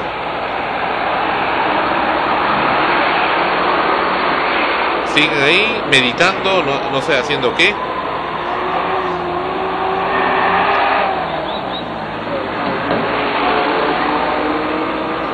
Pasan los minutos y sigue la unidad de serenazgo de la Victoria número 8 estacionada. ¿Y ahora qué que pasó? Se retira la unidad. Se retiró, Se, retira la unidad, se se ha fue. retirado la unidad. Se fue la unidad con todo. 08 se acaba de retirar. ¿Qué les parece? No se prende por sí solo. Usted tiene que llamar, en todo caso, sanciones por la placa del vehículo. El dueño del vehículo está dentro del local. Ni siquiera han intentado verificar eso. Señor, usted está indicándole al efectivo policial que el vehículo se prende por sí solo. Ha llegado y se ha apagado el vehículo. Pero ha sonado nuevamente en su presencia y el señor no quiere hacer nada. ¿Cómo quiere que efectivo No lo sé, señor, pero es la norma de ustedes. Tienen que actuar, tienen que investigar eso, porque a nosotros nos perturba. Tienen que venir con una grúa y retirar el vehículo y punto, porque está perturbando acá el vecindario. No tenemos grúa, señor. Ah, no tienen grúa, pero la norma dice que lo tienen que erradicar, señor. No hay nadie, señor. No hay nadie. No hay nadie y no tienen grúa. Renuncian entonces. Pues. Y todavía tienen la payasada de sacar todavía sus avisos, sus cosas que dicen no a los ríos molestos, hacen con los clowns y todo la, la payasada. Bueno, con los clowns sí hay payasada, pues son payasos, ¿no? Pero ese es pues una completa ridiculez. ¿Qué te parece? Bueno, se supone que, el, que lo mínimo que podían hacer era entrar a preguntar después de quién es el vehículo para que lo desactive, ¿no? Claro, ¿no? O lo lleve a otro sitio, o lo mete en una cochera, donde quiera llevarlo que no haga ruido. Así es, y el oficial Galesio encima se pone agresivo, le dice que, que es lo que quieren, que para qué lo llaman, y se pone pues a favor de los agresores, en este caso, de los que están ejecutando esa alarma. Porque es así, es, es una agresión contra los vecinos. Están molestando, están perturbando, y eso hay que, hay que ser claros en eso. O sea, es una perturbación a la tranquilidad, porque si yo estoy tranquilamente echado en mi cama, o pucha, quiero sentarme a, a- a ver televisión, o, o- o no sé, sentarme simplemente a tomar aire, no tengo por qué ser perturbado con los ruidos molestos de las alarmas de, de- del vehículo de un, un miserable que se le antojó ponerlo justo en mi puerta. Y que suena a cada rato de de una zona Claro. céntrica, una avenida donde pasan muchos carros. Evidentemente, cada vez que, que pasa un carro, que es a cada rato, a cada instante, cada segundo, O sin ninguna razón. Suena, pues no, Mira, comienza a sonar. Y hay otro crimen que se comete acá en el estacionamiento del hospital Edgardo Rebagliati Martins. Eso pertenece a Jesús María, justamente, que habíamos hablado hace algunas semanas, eh, hace algunos programas, con el eh, jefe de fiscalización de ahí, que ven ese tema de los ruidos molestos. En el estacionamiento del hospital Rebagliati Martins de salud, un hospital, Dios mío, donde hay gente grave, enferma, los ruidos molestos de la gente ponen, se, se, se- se accionan esas alarmas por las puras y nadie hace nada.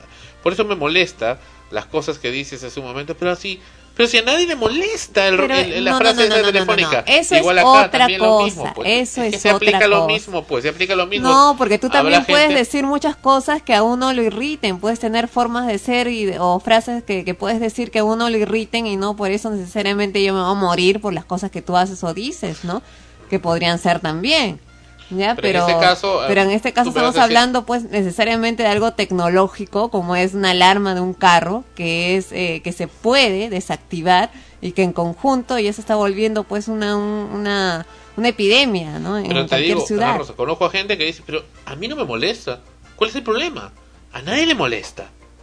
A nadie le molesta. Ya, pero en este caso estás hablando, además de todo eso, de ello, que está en una cochera de un hospital. Pues. Así es. Entonces, esas personas que están internadas ahí, aunque no se quejen al respecto, su cuerpo ya por una cuestión lógica y física está hipersensible a cualquier estímulo positivo o negativo que, que pueda darse.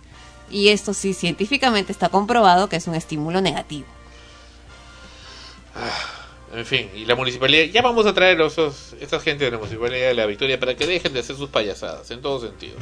Primero, que dejen de estar diciendo que combatan los ruidos molestos porque estamos viendo que no lo hacen.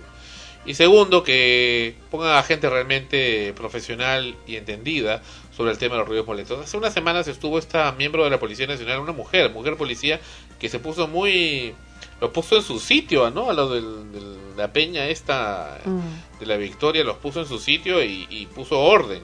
Pero este hombre eh, no lo hace, no lo hace, se pone agresivo y eso por alguna razón no se grabó, pero vamos a volver, no creo, me, me da la impresión que va a haber más de una oportunidad nueva donde vamos a poderlos grabar para deleite de todos ustedes aquí en Extremos. Y ustedes también graben, hagan sus propias grabaciones y tráiganlas acá al programa a Extremos, envíenlas a extremos arroba frecuenciaprimera.org.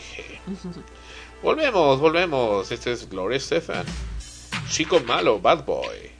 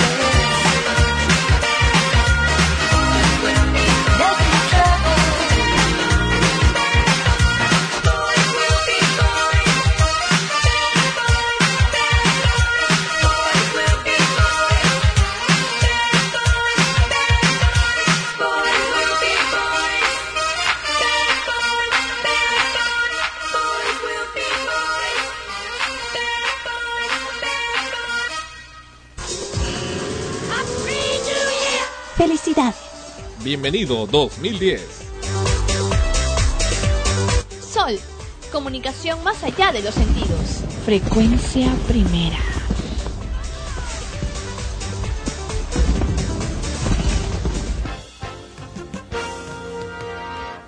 Extremos, episodio 87.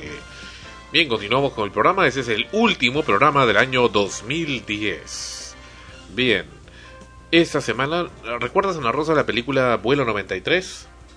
Mm, ¿Sobre las Torres Gemelas? Exactamente, de este vuelo del de American Airlines. No, no, perdón, era de United Airlines. United 93, United 93. Bueno, lo cierto es que esta semana los pasajeros de una aerolínea de el vuelo de Northwest lograron evitar un ataque terrorista. Pasajeros evitaron que terrorista detone explosivo. Un turista holandés en la sala de pasajeros apagó con sus manos la primera explosión de la bomba en un vuelo de Northwest Airlines. Compartir eh, esto ocurrió en Detroit. El eh, turista holandés aseguró ayer que escuchó una pequeña explosión, vio humo y corrió pasando por encima de varios asientos para detener a un hombre que intentaba hacer estallar un vuelo de Northwest Airlines que iba de Europa a los Estados Unidos. No pensé, solo fui hacia allá para tratar de salvar el avión, declaró Jasper Schuringa, originario de Amsterdam, Holanda, a la cadena CNN, Columbia National Network. Los pasajeros del vuelo 253 comenzaron a gritar fuego, fuego y Schuringa dijo que notó que el sospechoso estaba tratando de hacer explotar el avión. Para ello eh, saltó sobre los asientos y cruzó el pasillo para extinguir la llama con sus manos y eh, revisar eh, a Umar Farouk Abdul Mutalab en busca de explosivos. Además contó que el terrorista no opuso resistencia y permaneció callado mientras otros pasajeros y la eh, tripulación reaccionaban. Lo llevamos a primera clase, le quitamos la ropa, se lo dejaron calato y lo controlamos para asegurarnos que no tuviera otras armas o explosivos, añadió Schuringa, cuya mano derecha sufrió quemaduras leves. Eh, mientras tanto, la justicia norteamericana acusó formalmente a Abdul Mutalab por intentar hacer explotar el avión al encender un aparato altamente explosivo atado a su cuerpo. Creemos que fue un intento de acto terrorista, declaró un funcionario de White House de la Casa Blanca. Asimismo, el FBI, Federal Bureau of Intelligence, intentaba confirmar las aseveraciones del hombre de tener vínculos con Al Qaeda. Citando fuentes oficiales, el Wall Street Journal publicó que el nigeriano dijo a los investigadores que agentes de Al Qaeda en Yemen le habían dado el aparato y las instrucciones para detonarlo. Sin embargo, la NBC, citando funcionarios anti- antiterrorismo, señaló que el hombre actuó por su cuenta. Que hay tanta necesidad por publicitarse, por hacerse conocido. Por otro lado, trascendió que el gobierno norteamericano sabía desde hace dos años que Mutalab podría haber tenido nexos con los terroristas. Además, se supo que el sujeto había abordado el avión en Nigeria con visa para Estados Unidos que era completamente válida, que llegó a Ámsterdam y que luego tomó la conexión para Detroit, Estados Unidos. En Nigeria, Abdul Mutalab, hijo del prominente ex banquero Umaru Mutalab, aseguró que el sospechoso es su hermano. Mutalab agregó que eh, su padre pla- planeaba reunirse con la policía del país africano, o sea, no era cualquier tipo. ¿Cómo dice el hermano? ¿Qué? Es el hermano del banquero Umaru Mutalab, un prominente banquero nigeriano. A ver, es hijo de un prominente banquero y también hermano de otro hijo, y hermano. Así es. Eh, Aseguró el sospechoso. Que el sospechoso, no, no, no. Es hijo del banquero, pero que el, a la persona que los indican como terrorista, en realidad es su hermano, no él. Ah, ya. Eso es lo que está diciendo. Ajá. ¿Qué te Pero parece? mira, ¿no? O sea, Pero mira la, la, valen- tanto- sí, la valentía de este, de este pasajero holandés de acabar con, con esto, ¿no? Con esta, esta, eso que hubiera pues matado a todos en ese vuelo de esta aerolínea que iba hacia los Estados Unidos, hacia Detroit. En pleno vuelo lo, lo redujeron a este hombre. Pero mira la suerte que tuvieron los de vuelo 93, que hasta ahora no se sabe qué pasó. Una película bastante impactante, eh, United 93 relata lo que supuestamente cree que pudo haber ocurrido, de acuerdo a supuestas llamadas eh, desde los teléfonos móviles de los pasajeros, de algunos de los pasajeros hacia sus familiares contando lo que estaba aconteciendo. En esa ocasión, los terroristas, aparentemente también de Al Qaeda, eh, tomaron el avión y querían con ese avión estrellarlo aparentemente en la Casa Blanca o en el Capitolio, pero no lo lograron porque también aparentemente, y no, no quedó esclarecido completamente lo que pasó, este avión fue interceptado por eh, misiles de la Armada norteamericana y fue derribado a la altura de Pensilvania. Lo que pasa es que nunca se encontró los restos del avión. Sí, pues. Nunca se encontraron los restos del avión. Las personas, nada, ¿no? Nada, nada. O sea, mm, solamente queda la película. ¿no? no se sabe exactamente qué pasó con eso. ¿Qué te parece? Bueno, ese es un gran misterio y con respecto al, al turista holandés, eh, en verdad eh, nadie sabe cómo va a reaccionar frente a una situación como esa, ¿no? Uno, uno dice yo haría esto o lo otro, pero en realidad no sabes. O, reaccionas como lo hizo él, para fortuna de todos los pasajeros en ese avión, o te quedas estático sin saber qué hacer o sin en esas milésimas de segundos que en realidad son ultra valorables eh, estás tratando todavía de decodificar qué es lo que está pasando y mientras terminas de entenderlo ya fuiste. En este caso pues eh, su instinto su capacidad de reacción fue increíble y pudo salvar a muchas personas incluyéndose a sí mismo no de, de una muerte casi segura Regresamos en extremos. Viene Sergio Méndez. Más que nada.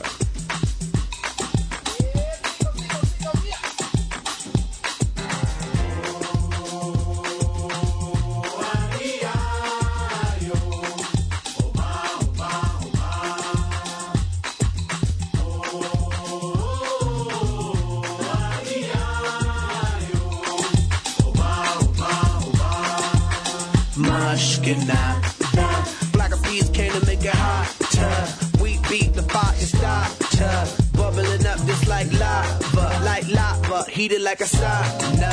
Penetrating through your body armor. Rhythmically we massage ya.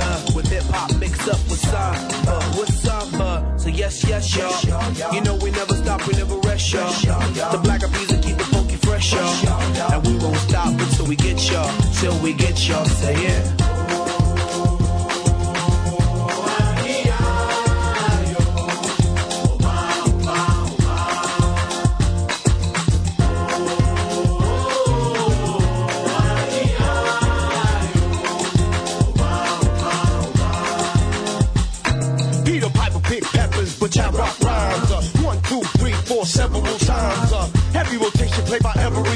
Uh, radio station blessing every mind. Uh, we crossing boundaries like every day. Do Bobby, Bobby, Bobby, being the R and the Bay.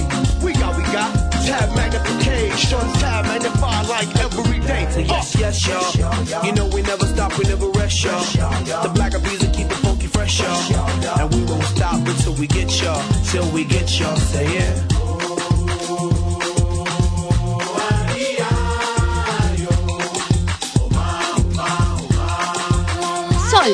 Comunicación más allá de los sentidos. Frecuencia primera.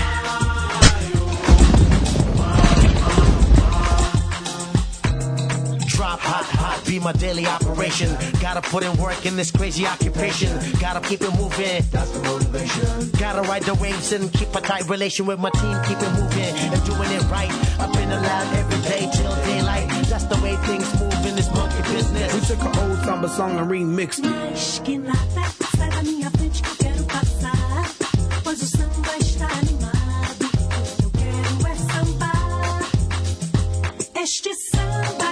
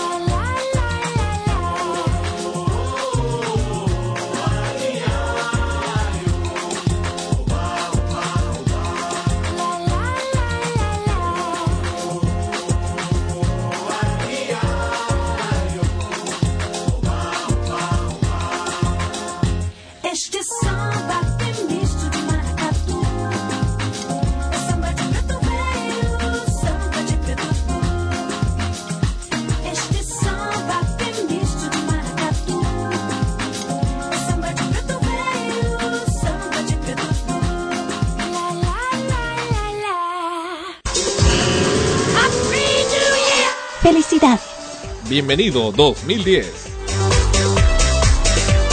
Sol, comunicación más allá de los sentidos. Frecuencia primera.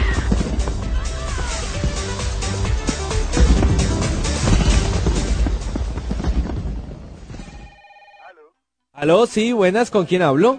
¿A quién necesita? A Carlos. Sí, con él habla. ¿Carlos Valderrama? Sí, sí, señor, con él. ¿Carlos Alberto Valderrama? Sí, sí, sí, señor, pero dígame. ¡Pibe! ¿Qué hubo con Robert Galarga?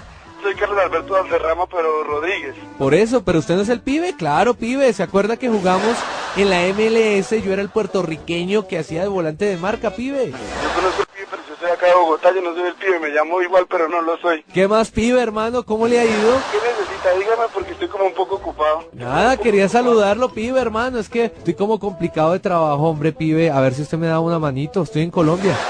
Sinceramente no soy el pibe, me llamo igual, pero soy de apellido Rodríguez. pero ¿Qué necesita que ¿Usted es Carlos Valderrama? Sí, sí. ¡Pibe! ¡Con Robert Galarga! Hermano, ¿qué necesita, por favor? En serio, dígame que estoy un poco ocupado acá y por la tarde mi trabajo. Pues ya le estoy diciendo, pibe, oiga, colabóreme, hermano. Por ahí lo vi, estamos Sol. dando cámara, ¿no, pibe? Ah, usted... Hermano, hermano, yo no soy el pibe. Yo soy Carlos Alberto Valderrama Rodríguez, hermano. ¡Pibe! Con Robert Galarga, ¿cómo le ha ido? ¿Qué es lo que usted necesita conmigo, hermano? ¿Sabe qué? Llame a otra parte. ¿Aló? Carlos Valderrama. Señor, otra vez usted, sí, soy Carlos Alberto Valderrama. ¡Pibe! Con Robert Galarga. ¿Cómo le ha ido? Dios mío, señor, usted no tiene nada más interesante que hacer que yo soy. Me llamo Carlos Alberto Valderrama Rodríguez. Por eso. Trabajando. Oiga, pibe, hermano, pero venga, colabóreme. Mire, Yo, ¿qué necesito? Necesito jugar en Colombia. Llevo dos años sin actividad y quiero jugar, hermano. Usted me conoció, yo era un volante jodido. Oiga, hermano, usted no tiene nada que hacer. Estoy muy ocupado, yo no soy el pibe, entiéndalo. ¿Usted no es Carlos Valderrama? Soy Carlos Alberto Valderrama Rodríguez. ¡El pibe! Con Robert Galarga, ¿cómo le ha ido? No soy el pibe, yo nací Pero- en Bogotá. Usted se llama Carlos Alberto Valderrama. Que sí, señor, me ¡El pibe! Con Robert Galarga, ¿cómo le ha ido? Hermano, no jodas, yo no soy el pibe. Pibe, no, tiene que decir, es todo bien, todo bien. Aló. ¿Carlos Valderrama? Ay, Dios mío, ¿usted no tiene más que hacer? ¿Carlos Alberto Valderrama? Señor, qué pena, ¿usted quién es? No me joda más, yo no soy el pibe de Valderrama, hermano. ¿Usted es Carlos Alberto Valderrama? Sí, soy Carlos Alberto Valderrama. ¡Pibe, yo! Con Robert Galarga, ¿cómo le ha ido? ¿Cuál pibe, por favor, señor? Dios mío, no joda más. Ayúdeme, hermano, ayúdeme, pibe, ya que estoy jodido. ¿Aló? ¡Pibe! ¡Pibe! ¡Con Robert Galarga! ¿Cómo le ha ido? Me colgó el pibe. Aló. ¿Carlos Valderrama? Diga, señor, por favor, no moleste más, estoy muy ocupado, hermano. Pibe, con Robert Galarga, ¿cómo le ha ido? Dios mío, tía, no joda más, hermano, no soy el de Valderrama. ¿Aló? ¿Aló? ¿Carlos Valderrama? Coma mierda, hijo de Uy, pibe, tranquilo. Todo bien, todo bien. Solo en la cama.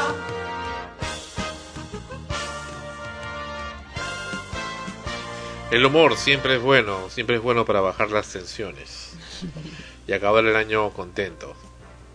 Bueno, el humor para nosotros, ¿no? Pero por- para el pobre Carlos Valderrama Rodríguez, ¿no? Rodríguez. Sí, sí. Es decir, Dios No mío, creo- basta. No creo que lo haya hecho reír mucho, que digamos. Tienes razón, bueno, es fácil reírse del sufrimiento de otros, ¿no? tienes razón. Yes. Pero te reíste. Sí. Bueno, bueno, bueno, bueno. Hewlett Cap, perdón, Hewlett Packard es esta importante empresa que eh, produce eh, equipos informáticos desde computadoras, periféricos como impresoras, scanners, en fin, tantos y tan útiles productos, es acusada ahora por discriminación a los negros, así como lo escuchan ustedes. Apreciemos. tracking software. Lo, que, lo que estamos apreciando acá es un hombre de color negro eh, que está frente a una cámara, una webcam, eh, Hewlett Packard, precisamente, Hewlett Packard. Pero resulta que esa cámara tiene la particularidad de poder seguir a la persona de acuerdo a cómo se mueva. Vean ustedes y aparecen ustedes luego en el podcast cuando vean el vídeo como el hombre eh, de color negro se mueve y está explicando que él va a moverse, pero la cámara no le sigue porque es negro. Aprecian ustedes. Ahí está el hombre de color negro eh, explicando esto. Se mueve y estamos apreciando en efecto que la cámara no lo sigue. Ni aunque se vaya a la izquierda, derecha, la cámara no, no se mueve. Pero su esposa está ahí con él, que es de raza blanca, y vamos a ver el gran cambio. Y ahí está su esposa. Pero vemos que, oh sorpresa, ahí sí la cámara se comienza a mover. Now, as you can see, the camera is panning to show O sea, a él no lo capta. It's following her around. No lo mueve. But as soon as my blackness enters the frame, Pero tan which I- I pronto was- I entra él, que es de color I'm negro, in, in. se deja de mover la cámara. In there, That's it. It's and over. there we go. It, it stopped. Uh, my hands are here. Wanda, please get back in the frame. Get back in. As, as, as soon, as, soon as uh, white Wanda appears, the camera moves. Black Desi gets Cuando in there. Wanda, la esposa de Oh, este no. hombre de color, No eh, está, anymore, la cámara se mueve. Pero cuando el hombre de color está, la cámara no se mueve. Hewlett Packard ya ha aceptado este problema dentro de, de- que tiene sus cámaras, sus webcams con seguidor y están eh, queriendo resolver, pero no se da hasta el momento. Y hay una incomodidad de la comunidad negra por este particular. ¿Qué te parece? O sea, se supone que es una, una falla tecnológica. Así es, o sea, todas las no cámaras... humana, no- no han sido hecho es- adrede. no. pero eh, debi- Claro, definitivamente... la consecuencia sí es eh, netamente humana porque afecta a personas. Claro. O sea, lo que pasa es que este hombre de color se siente discriminado, ¿no? Porque Claro, como que la cámara ha ¿no? sido hecha para personas blancas. Ajá. O sea, ese es, ese es el, el tema interesante que estamos mostrando. Esto ya está... eh, ha, ha tenido una una posición muy dura contra Hewlett Packard que está queriendo tomar acciones para poder remediar esto. Ustedes que en, en Estados Unidos sí se, se trabaja mucho con la defensa del consumidor. Acá, por supuesto, no, no. Ni siquiera con los preservativos. Dios mío, ¿sabes que había- Aunque me parece increíble, hubo un tiempo que estaban vendiendo unos preservativos para chinos que eran muy pequeños, que no entraban. Bueno, en fin. Puntos Después suspensivos. traen eh, preservativos nigerianos, ¿no? En fin, en fin. Regresamos, esto es- va a ser lo último del programa, la última canción en el programa. ¿Qué canción vamos a terminar contentos? Hay que acabar contentos el año para empezarlo contento. Belinda, ¿no te gusta? A todos les gusta. ¿A todos? A todas no les gusta, a todos les gusta. A los hombres. Volvemos con lo último extremos. Con lo penúltimo. Te voy a enseñar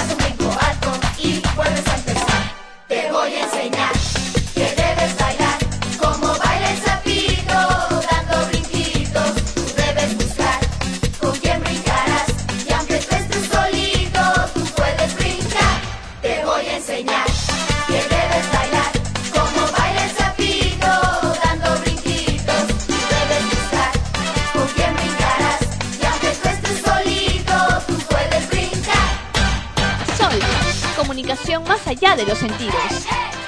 Frecuencia primera.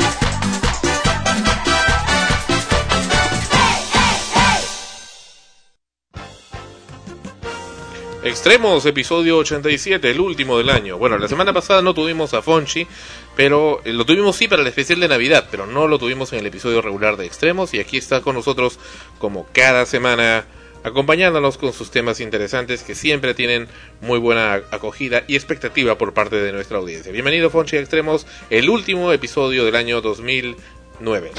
Buenas noches Sandro y muy buenas noches a todos los escuchas encontrado de acompañarlos una vez más.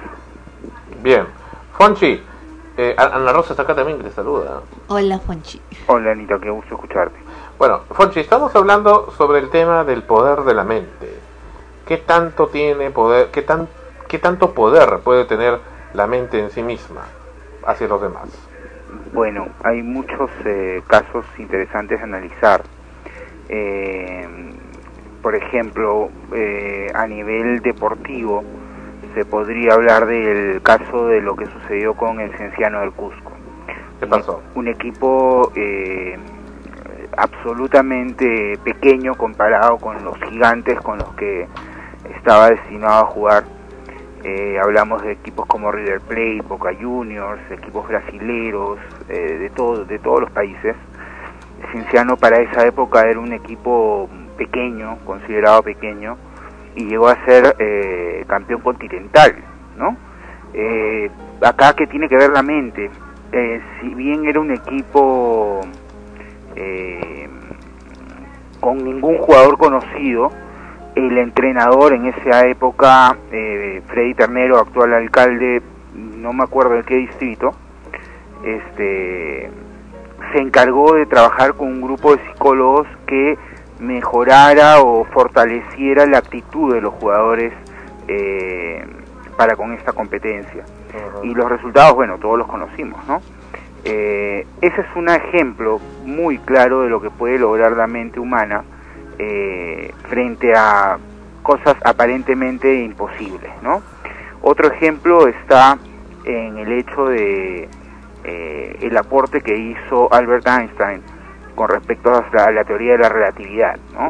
Aquí no hablamos ya de inteligencia, ojo, muchas personas dirán, bueno, pero Albert Einstein era un genio, pues eso no vale. No, no es que fuese un genio. Eh, lo que sucede es que Albert Einstein utilizó algo que pocos utilizamos, que fue un mayor porcentaje de su cerebro y, ese le- y ello le dio una mayor capacidad. ¿Cómo hizo él? Hizo algo bien interesante, Sandro, que está tomando mucha importancia en la actualidad. Él utilizó su imaginación. Eh, es decir, su teoría de la relatividad, y he leído muchos libros con respecto a esto, nace no de una ecuación matemática, sino de una, de una especie de cuadro que él se imaginó, en el cual él se sentaba sobre un cometa y se imaginaba viajando a la velocidad de la luz. Y cuando viajaba a la velocidad de la luz, él dijo, ok, si me pusiera un, un espejo frente a mí, vería mi imagen, porque la imagen no viaja tan rápido este, como el sonido o la luz. Entonces allí es que nace, gracias a esta metodología de utilizar la imaginación, o lo que hoy en día llaman imaginería, eh, esta teoría que cambia la historia del mundo y le genera, este, al- eh, genera que él cree a los 23 años una de las teorías más importantes eh, conocidas en el planeta, ¿no? Fonchi, he escuchado hablar muchas veces del poder de la mente, eh, por supuesto a nivel científico y serio, que dicen inclusive que hay lugares donde se analiza y se estudia en forma seria lo que la mente puede hacer, inclusive moviendo objetos. Personas que inducen a otras a pensar en algo en particular. Se habla inclusive que en algunos servicios de inteligencia se trabaja con esto. Hacer que otra persona piense lo que uno quiere, hacer que otra persona, persona sueñe lo que tú quieres. ¿Qué tanto es esto posible? ¿Qué tanto es fantasía y qué tanto es realidad? Hay personas inclusive que dicen yo estuve pensando mucho, mucho, mucho en esta persona y de repente, ¡prum!, te llamó la persona. De repente sí, la otra persona un día le dice, dice, sí, efectivamente, no sé cómo, estuve pensando en ti en ese momento. ¿Qué tan cierto puede ser esto? ¿Qué tan tanta imaginación y realidad tiene esto? Bueno, allí entramos dentro del campo de la llamada parapsicología, es decir, eh, la ciencia que va más allá de la psicología. Eh, en la parapsicología hay muchas, eh, muchos conceptos que aún se están analizando y estudiando, Sandro. es, es, es cierto, hay eh, ejercicios en los cuales eh, una persona eh, ve una carta de un, de un juego de, de, de casinos eh, cualquiera y, y está frente a él otra persona que se concentra en lo que su compañero está observando. ¿Me dejo entender? Y trata de adivinar, entre comillas, qué es lo que el compañero está observando. Se entiende que ahí hay un efecto de telepatía. Eh, La persona que está viendo la carta, el otro no la está viendo, le envía un mensaje de cerebro a cerebro, tipo Bluetooth, este, de qué es lo que está observando. Y el otro eh, capta eh, ese mensaje e inmediatamente eh, da la respuesta. Lamentablemente, el porcentaje de aciertos todavía no es lo suficientemente elevado como para creer de que es una técnica infalible o, real, ¿no? Pero puede ser que a algunas personas le, le surte efecto u otras no, o bajo determinadas condiciones. Pero ¿qué tanto conoces que sea cierto esto? Eh, o que sea alguna simplemente imaginación de la gente, que, que le puede parecer muy bonito como fantasía. Yo creo que ya entra dentro del campo de la coincidencia en la mayoría de los casos que, que, que se analizan cuando se habla de este tipo de fenómenos. Eh, ¿Qué sucede? Muchas personas me dicen, este, doctor, el otro día soñé que mi mamá se moría y este amaneció muy muy grave. ¿Usted cree que se vaya a morir? Entonces yo en ese momento le tengo que explicar que no, que no tiene ninguna relación lo que te pueda decir la mente a nivel inconsciente con lo que va a pasar en la realidad, ¿no? Eh, no hay ninguna relación definitivamente. Lo que sucede es que pueden, pueden haber coincidencias, es decir, mañana yo sueño que mi pri- alguien se choca, ¿no? No veo la cara y me llaman a, primera hora mi tía y me dice, oye, tu primo se ha chocado en el carro. Entonces yo digo, yo le pongo la cara al sueño y digo, pero tía, yo lo he soñado, qué increíble, yo he sentido lo que ha pasado, este, y entonces empiezo a creer que tengo algún tipo de telepatía de- o, o de poder mental. Sin embargo, te cuento algo muy cercano, ¿ya? Eh, mi abuela, eh, que en paz descanse, madre de mi madre, eh, uno de sus hijos estaba en Estados Unidos, en, en la Fuerza Aérea de los Estados Unidos, y ella, eh, bueno, en esa época, hablamos de hace 30 o 40 años, se comunicaban por cartas, ¿no? Entonces, hubo una noche, ella no tenía idea de qué iba a pasar esa noche, es decir, él no, él no le había mandado una carta contándole que iba a haber un ejercicio de supervivencia en el bosque. Este, es- una noche él salta en paracaídas, cae en un bosque y justamente se inicia un incendio forestal. Entonces toda su tropa tiene que guarecerse debajo de la tierra y cubrirse con troncos y ramas verdes para que el fuego no los mate, ¿no? Eh, fue una experiencia traumática para todo el batallón. ¿Qué sucedió? Mi abuela ese día, o, o esa noche, porque sucedió en- de, de madrugada, despertó exactamente a la misma hora en Perú en la que su hijo en Estados Unidos estaba pasando por esa experiencia. Correcto. Imagínate, o sea, ¿cómo explicar? ah, Cuando a mí me cuentan esto como psicólogo, yo eh, no puedo eh, encontrar una explicación real a, a esto, no puedo. Y me genera este dificultad porque lamentablemente la literatura que hay o es esotérica, es decir, se basa un poco en la ciencia ficción o no es lo suficientemente seria, ¿no? Entonces es allí donde yo observo que, que hay muchas cosas que todavía no tienen respuesta y simplemente debemos de esperar a ver qué sucede. Acabo, sí, sí. acabo de estar hablando con un amigo que está metido en todo el tema de, de seguridad nacional, está muy bien ubicado a nivel militar, y me comentaba, por ejemplo, que el famoso eh, equipo de, de Chavín de Wantar, que entró a, a rescatar a los de la Embajada de Japón, ¿te acuerdas, no es cierto? En el año 96, así. Así es. Ellos eh, están haciendo ejercicios parapsicológicos. ¿Qué significa esto? Han encontrado soldados que estando a una distancia, qué sé yo, de, cientos de metros, uno del otro, uno sin arma y otro con un arma eh, eh, actuando como francotirador, el francotirador lo, apunta, es decir, ya tiene la mira en la cabeza del otro soldado, y el, este soldado que pertenece a Chavín de Huántar, que son varios, eh, presiente que está en peligro y se agacha o se esconde. Mira qué interesante, Sandro.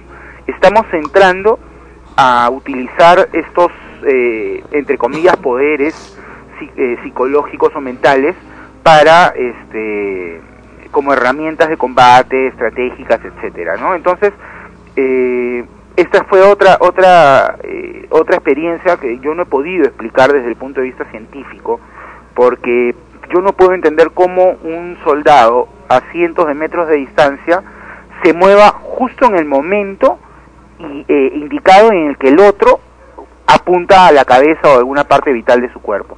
Me parece interesantísimo el ejercicio, sin embargo, este no tiene una explicación lógica, ¿no? ¿El cerebro humano transmite ondas?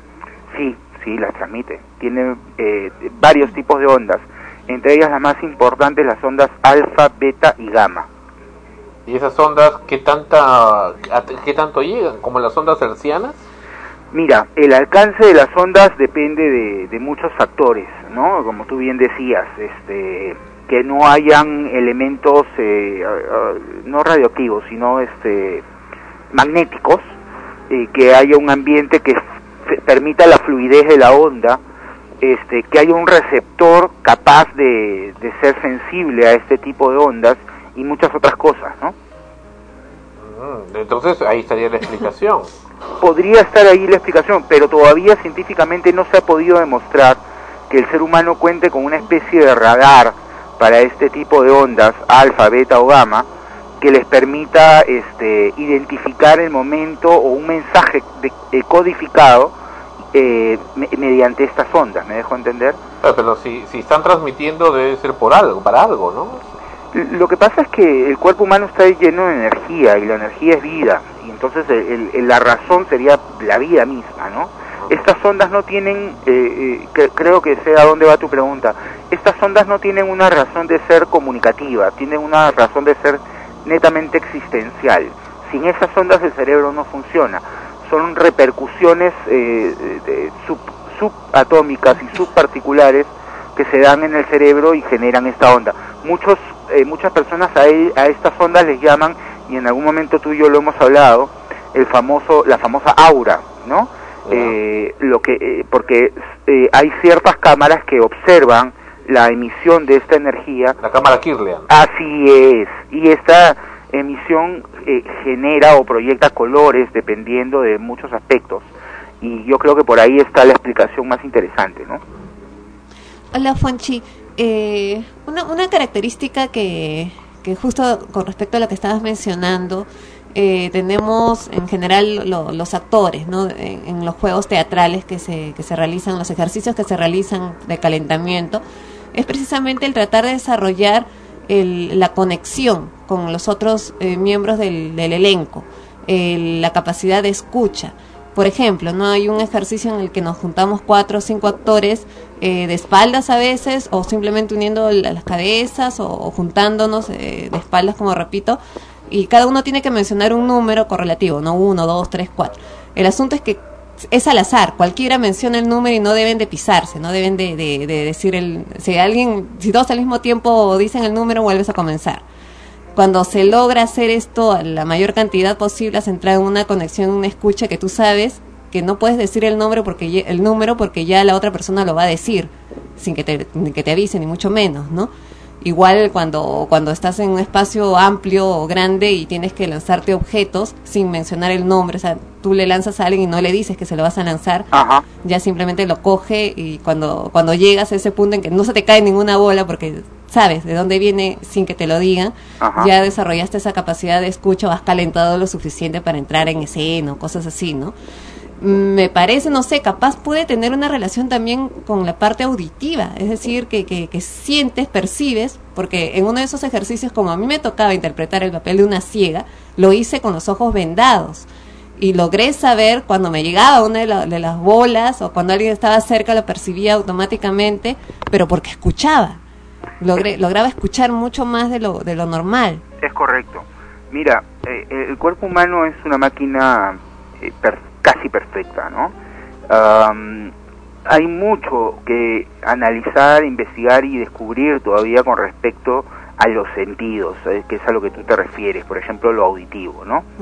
Eh, a mí me sorprendió eh, muchísimo eh, descubrir, por ejemplo, cuando estudiaba un concepto que yo nunca había antes había nunca antes había escuchado, era el de la eh, sinestesia, el- el- la percepción sinestésica. Eh, ¿Qué significaba eso?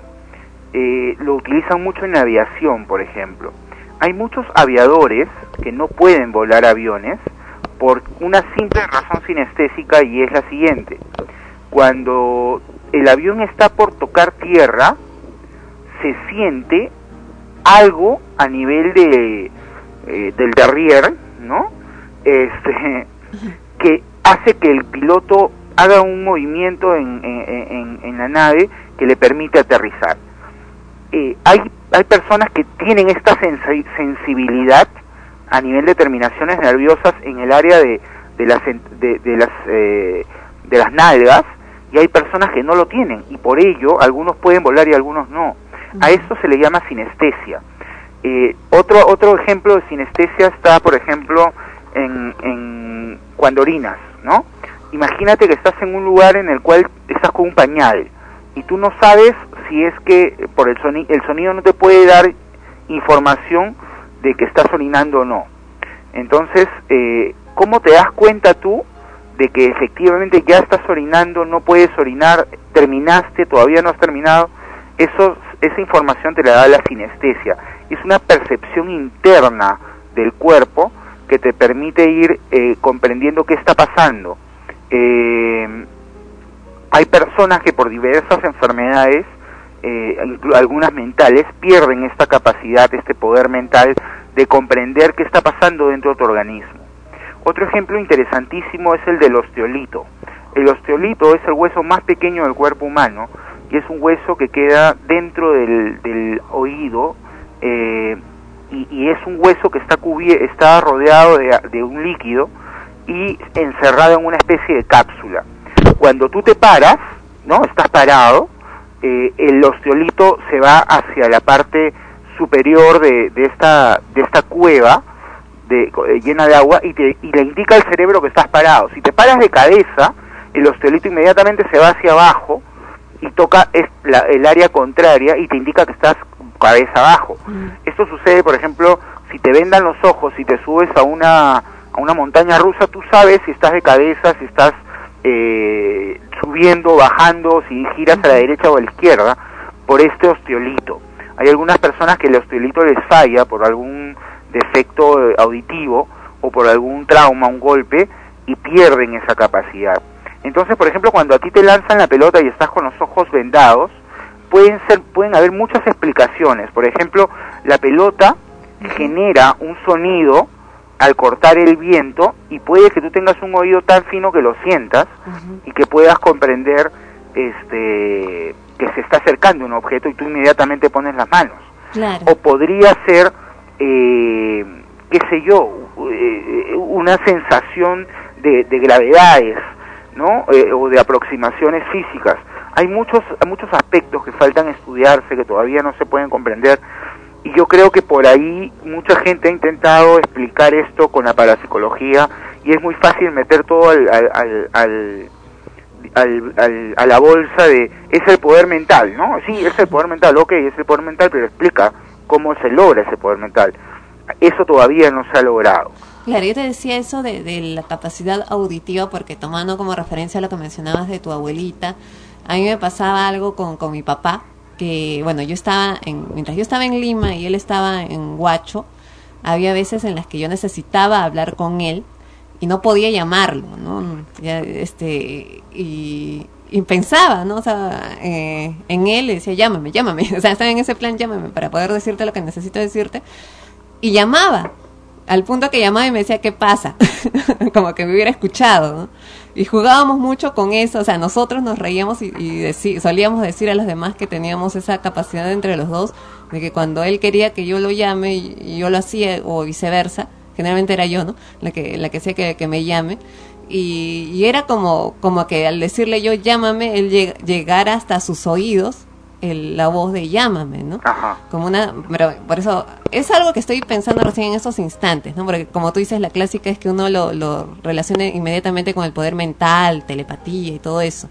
Pero es probable que también sea una, una capacidad extrema auditiva que de pronto te lleva a escuchar a lo muy lejos a alguien muy cercano, con quien tienes mucha, mucha, mucha afinidad, en lo que te está diciendo, ¿no? No en su totalidad, ¿no? Porque tampoco era que, que, que escuchaba todo, sino que, que nos pasaba eso, era o una coincidencia o lo que fuera, pero el asunto es que Capaz el patrón emocional, ¿no? De- probablemente a, lo- a los minutos llamaba y llamaba preguntándome qué pasa. Así es. A- a- Hay, hay, que, hay muchos aspectos que analizar en este tipo de experiencias. Este, no dudo para nada de lo que me cuentas. Este, Ana Rosa, te conozco y sé que eres una profesional seria y que siempre buscas la verdad como, como una buena comunicadora que eres. Pero habría, por ejemplo, para analizar esto, yo como psicólogo, antes de, de pensar que es una cuestión eh, extrasensorial, porque va más allá de, las, de los sentidos, eh, es imposible que él te haya escuchado o visto, ¿cierto? Y curioso que ahora Frecuencia Elimina tiene ese eslogan, ¿no? Sol, comunicación más allá de los sentidos. Así Bueno, es. Curioso, pero Mira, continúa. Y no lo sabía. Claro, a mí también me pasaba que, que si él quería hablar conmigo era como una sensación, quiere hablar conmigo. Y Sol, me sentía, imaginaba, los ¿no? sentidos. Que, Claro. que, que, que me estaba diciendo y ya él lo llamaba y le decía, papá, ¿quieres hablar conmigo? Una cosa así, ¿no? Como te decía, habría que analizar, por ejemplo, desde el punto de vista científico, si coincidían en una hora, más o menos siempre, en un día.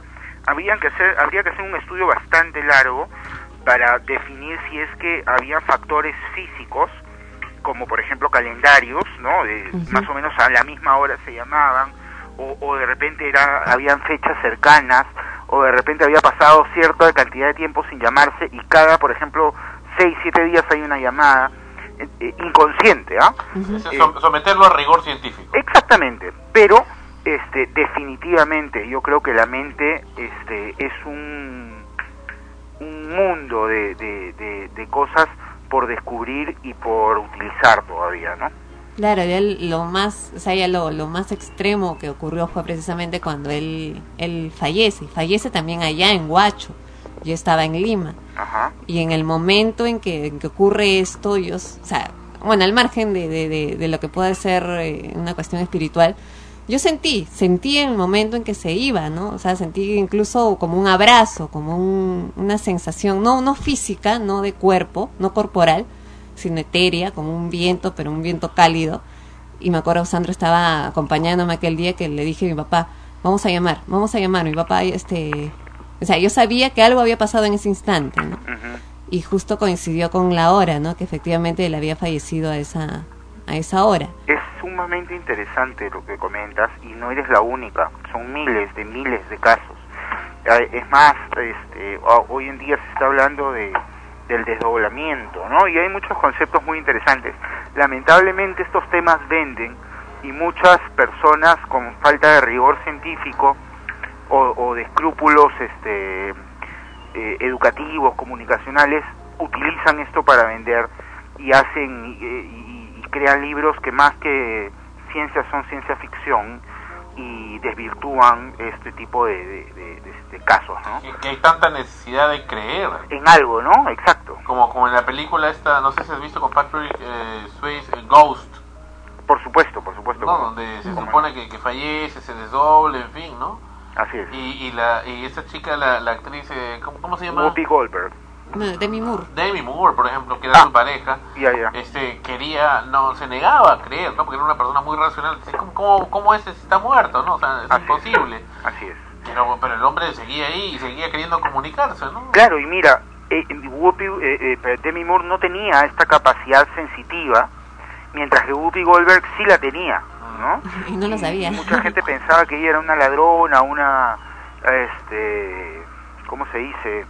Una estafadora, Ah, timadora. Una timadora, pero en realidad pues ella tenía esa, esa capacidad y ese poder, ¿no? Es muy interesante, efectivamente. ¿Y puedes creer que la, la mente tenga el poder como para poder mover objetos? Se han hablado de experimentos en Rusia, eh, bueno, me, me lo más pare- parecen leyenda urbana, este, de que han habido experimentos entre personas distantes, una en Moscú y otra en Kiev, y una ha podido mover un objeto en un punto distante. Concentrándose. ¿Eso, eso, ¿Tú crees que eso puede llegar a ser cierto? Mira, lamentablemente cuando...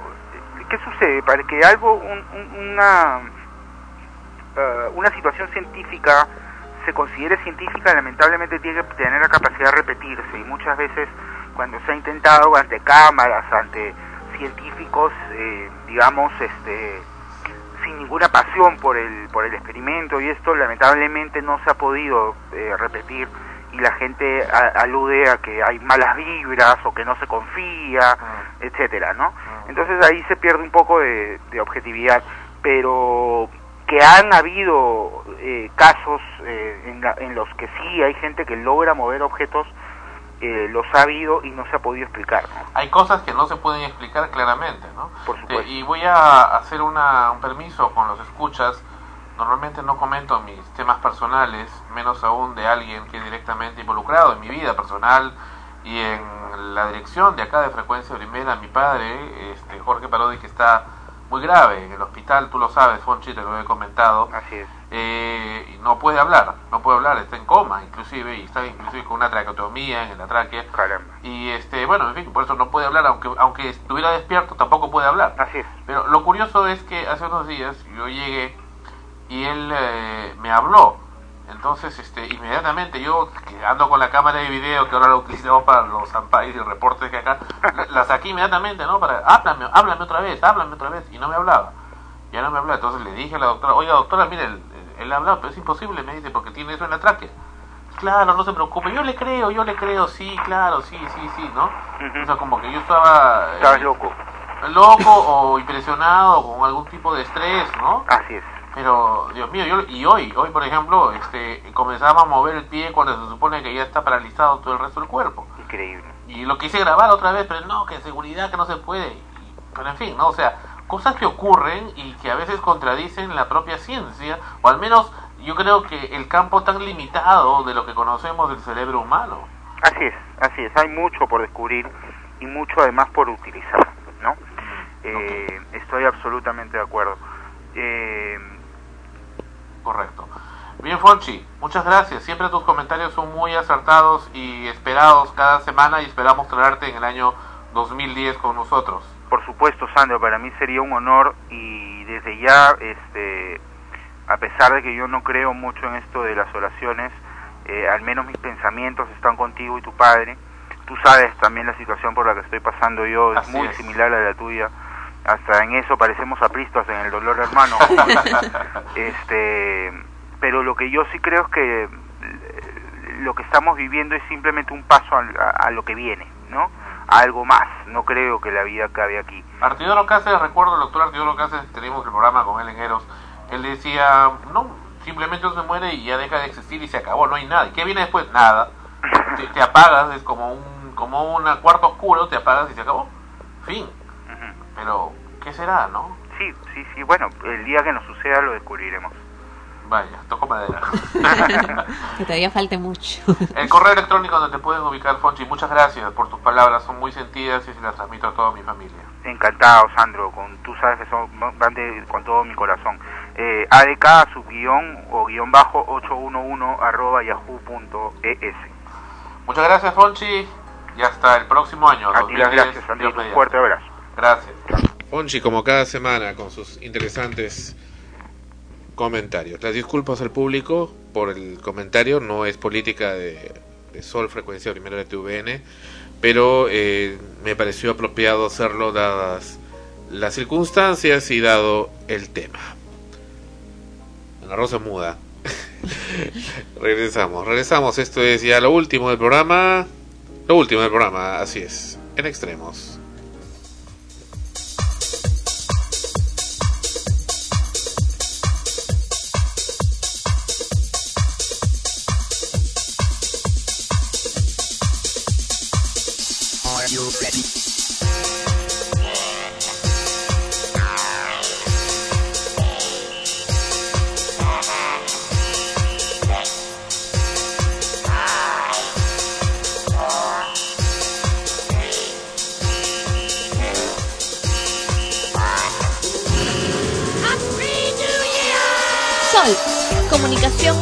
Los sentidos. Frecuencia primera.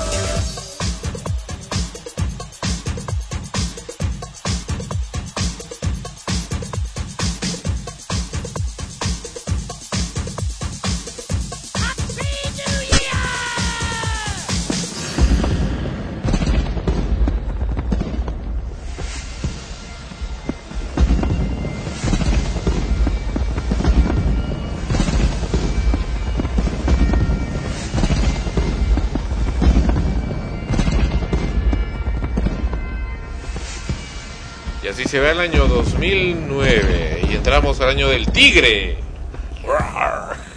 Este fue el año del güey. Felicidad. Bienvenido 2010. Sol. Comunicación más allá de los sentidos. Frecuencia primera.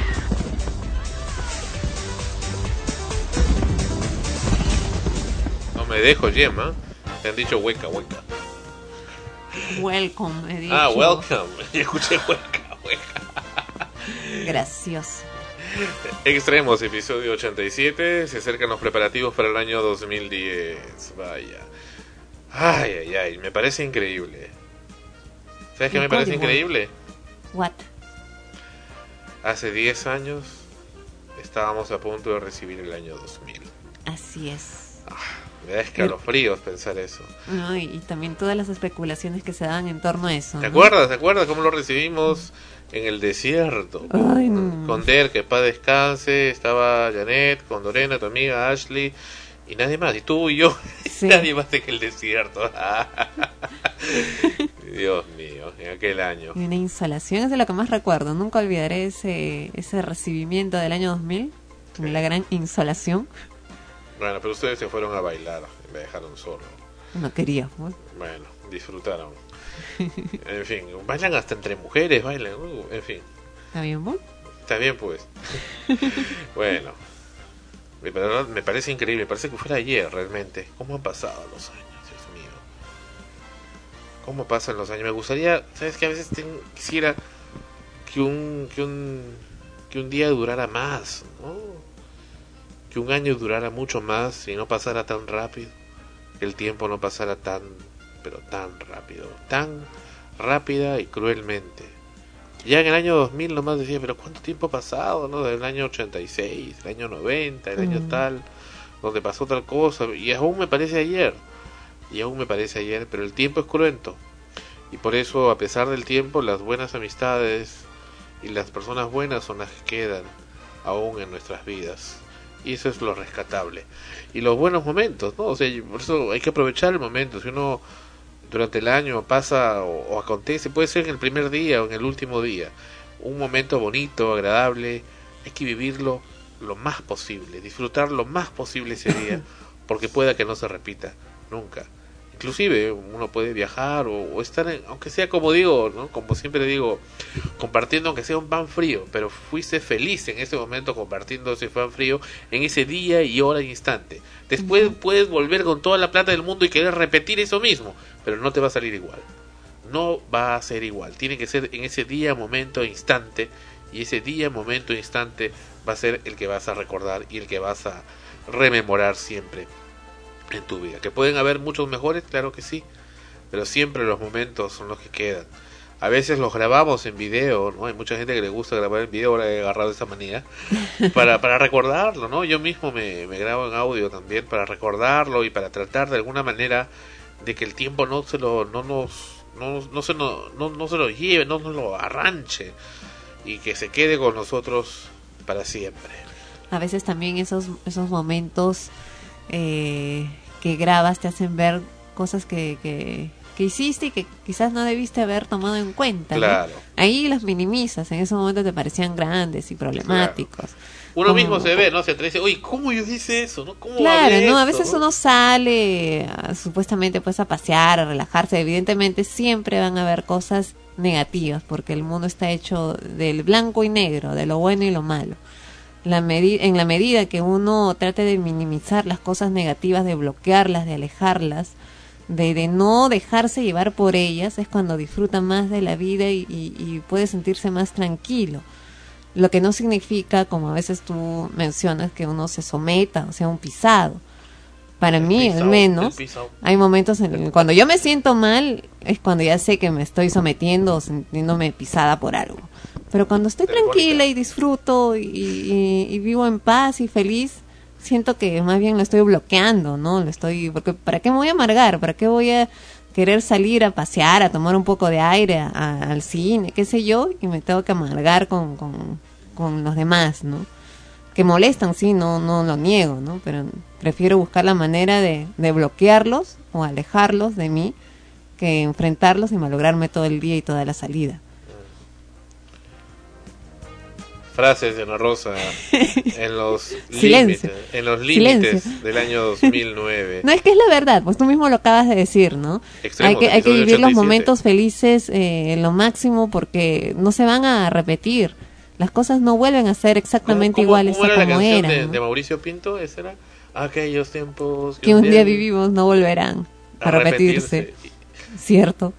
Es, es verdad, ¿no? Y lo dijo en Entonces, el primer episodio de Amanecemos Contigo. claro, y de pronto te das cuenta, pues, de que, de que pasaste, o sea, desaprovechaste un día bonito por hacer hígado con algo o, o por eh, ahogarte en un vaso con agua con un problema y cuando podías haberlo arreglado de una manera más fácil, O ¿no? a partir de ahora, viva Telefónica y vivan los ruidos No, molestos. no necesariamente eso, por eso te estoy diciendo, no significa tampoco someterse, pero tampoco podemos, por ejemplo, si vamos, si, si lo vemos de esa forma, dejar que eso nos arruine la vida. Al contrario, ¿no? la mejor manera de poder mm, ganar o superar un, un impasse como ese es eh, sabiendo que tú no terminas mal, no sales enfermo. ¿no? Lo último, Ana Rosa con sus estrenos. Bueno, estos son más bien reestrenos que ya vienen el siguiente año.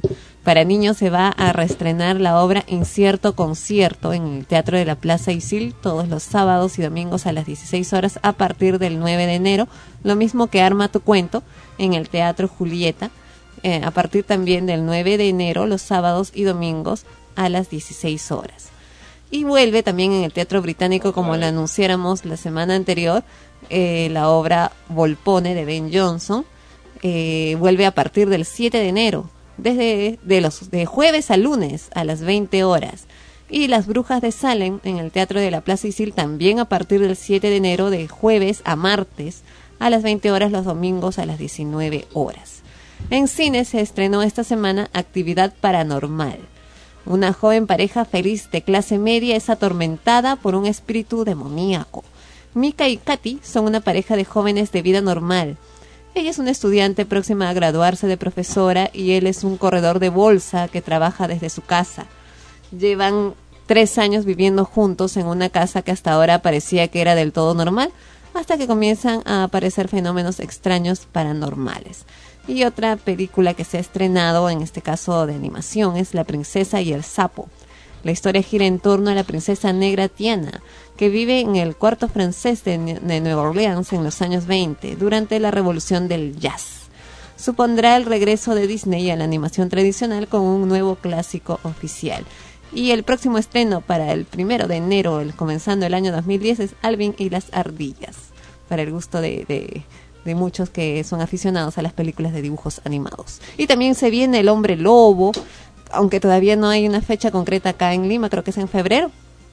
Pero esperamos que ya se estrene porque la espera ha sido bastante larga.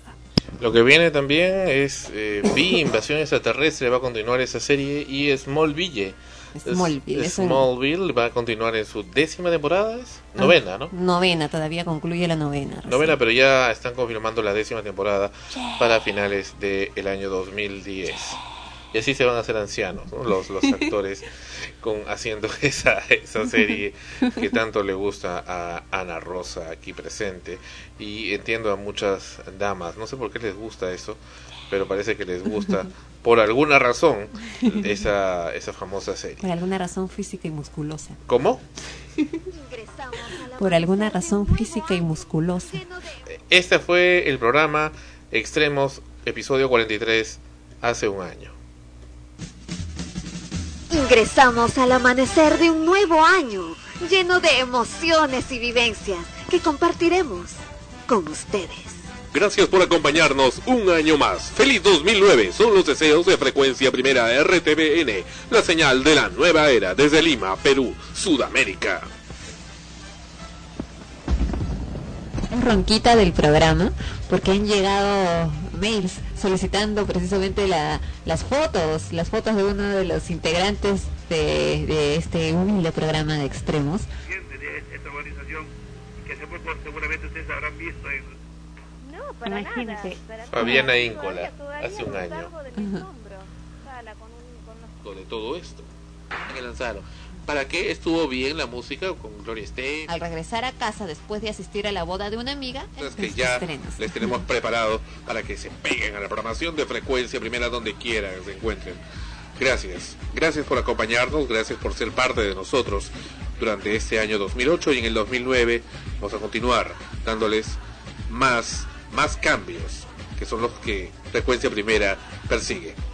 Hasta el año 2009 se despide Alexandro Parodi en Extremos. Y estamos ahora en el 2009 acabando el año 2009, todos maltratados. ahora, el 2009. Todos maltratados. Ah. ¿Todos? Tú no, tú feliz. ¿Qué tal te trató el año 2009? Uy, me ha tratado, pero como pelota de, de ping-pong. bueno, ha habido de todo, ¿no? No, sé- no seas también tan mal agradecido el año 2009. Sí te ha tratado bien. No, pero como dijiste, eh, es, ha sido el año de lo, de lo imprevisto. Del inesperado. De lo inesperado, ¿no? Entonces a veces las cosas inesperadas se toman bien o se toman muy mal. Depende de cómo te cojan, de cómo te agarren. Como te cojan, ¿cómo es eso? De cómo te agarren, te agarren también. de cómo estés, Extremos, ¿no? Preparado para eso, 87. cómo están tus sentimientos listos. Y aflora, aflora todo lo, lo que también no, no sabías que podía aflorar de ti. Pero también han venido cosas buenas, los cambios han sido bastante radicales y, y se No sé, no sé superan, si ¿no? el Se público se superan está dando cosas. cuenta, pero es que no queremos acabar el programa porque nos da pena. Nos da pena que se acabe el año. Con eso se acabe el año. Quisiéramos, como dijimos en un momento, que siga siempre, que siga siempre el tiempo, que no avance.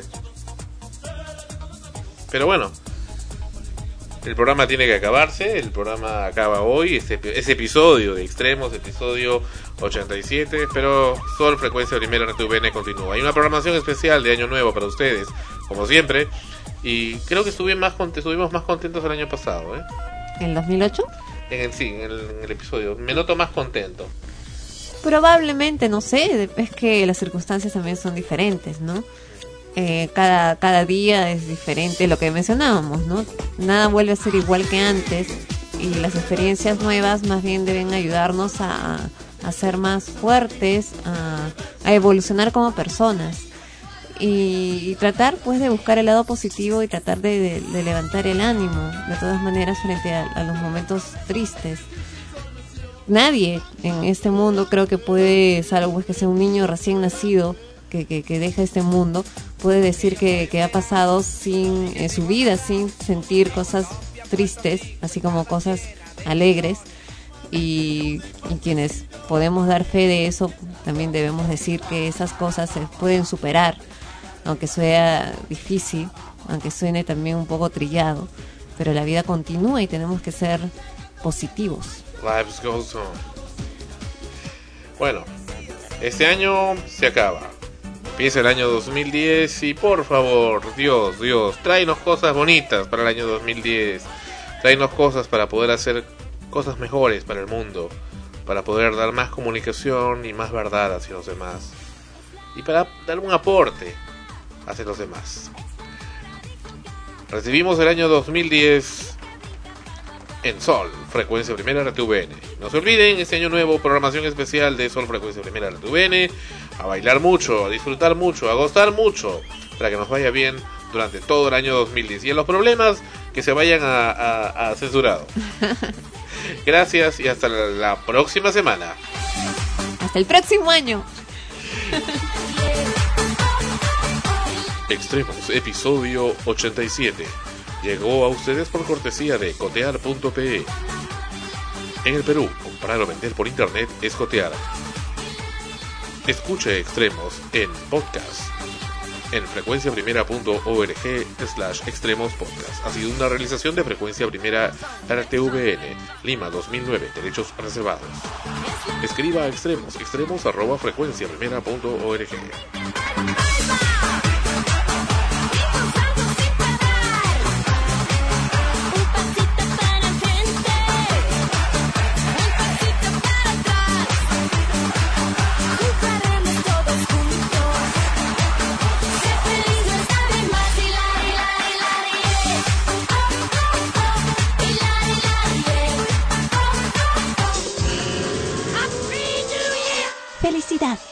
Bienvenido 2010. Sol, comunicación más allá de los sentidos. Frecuencia primera.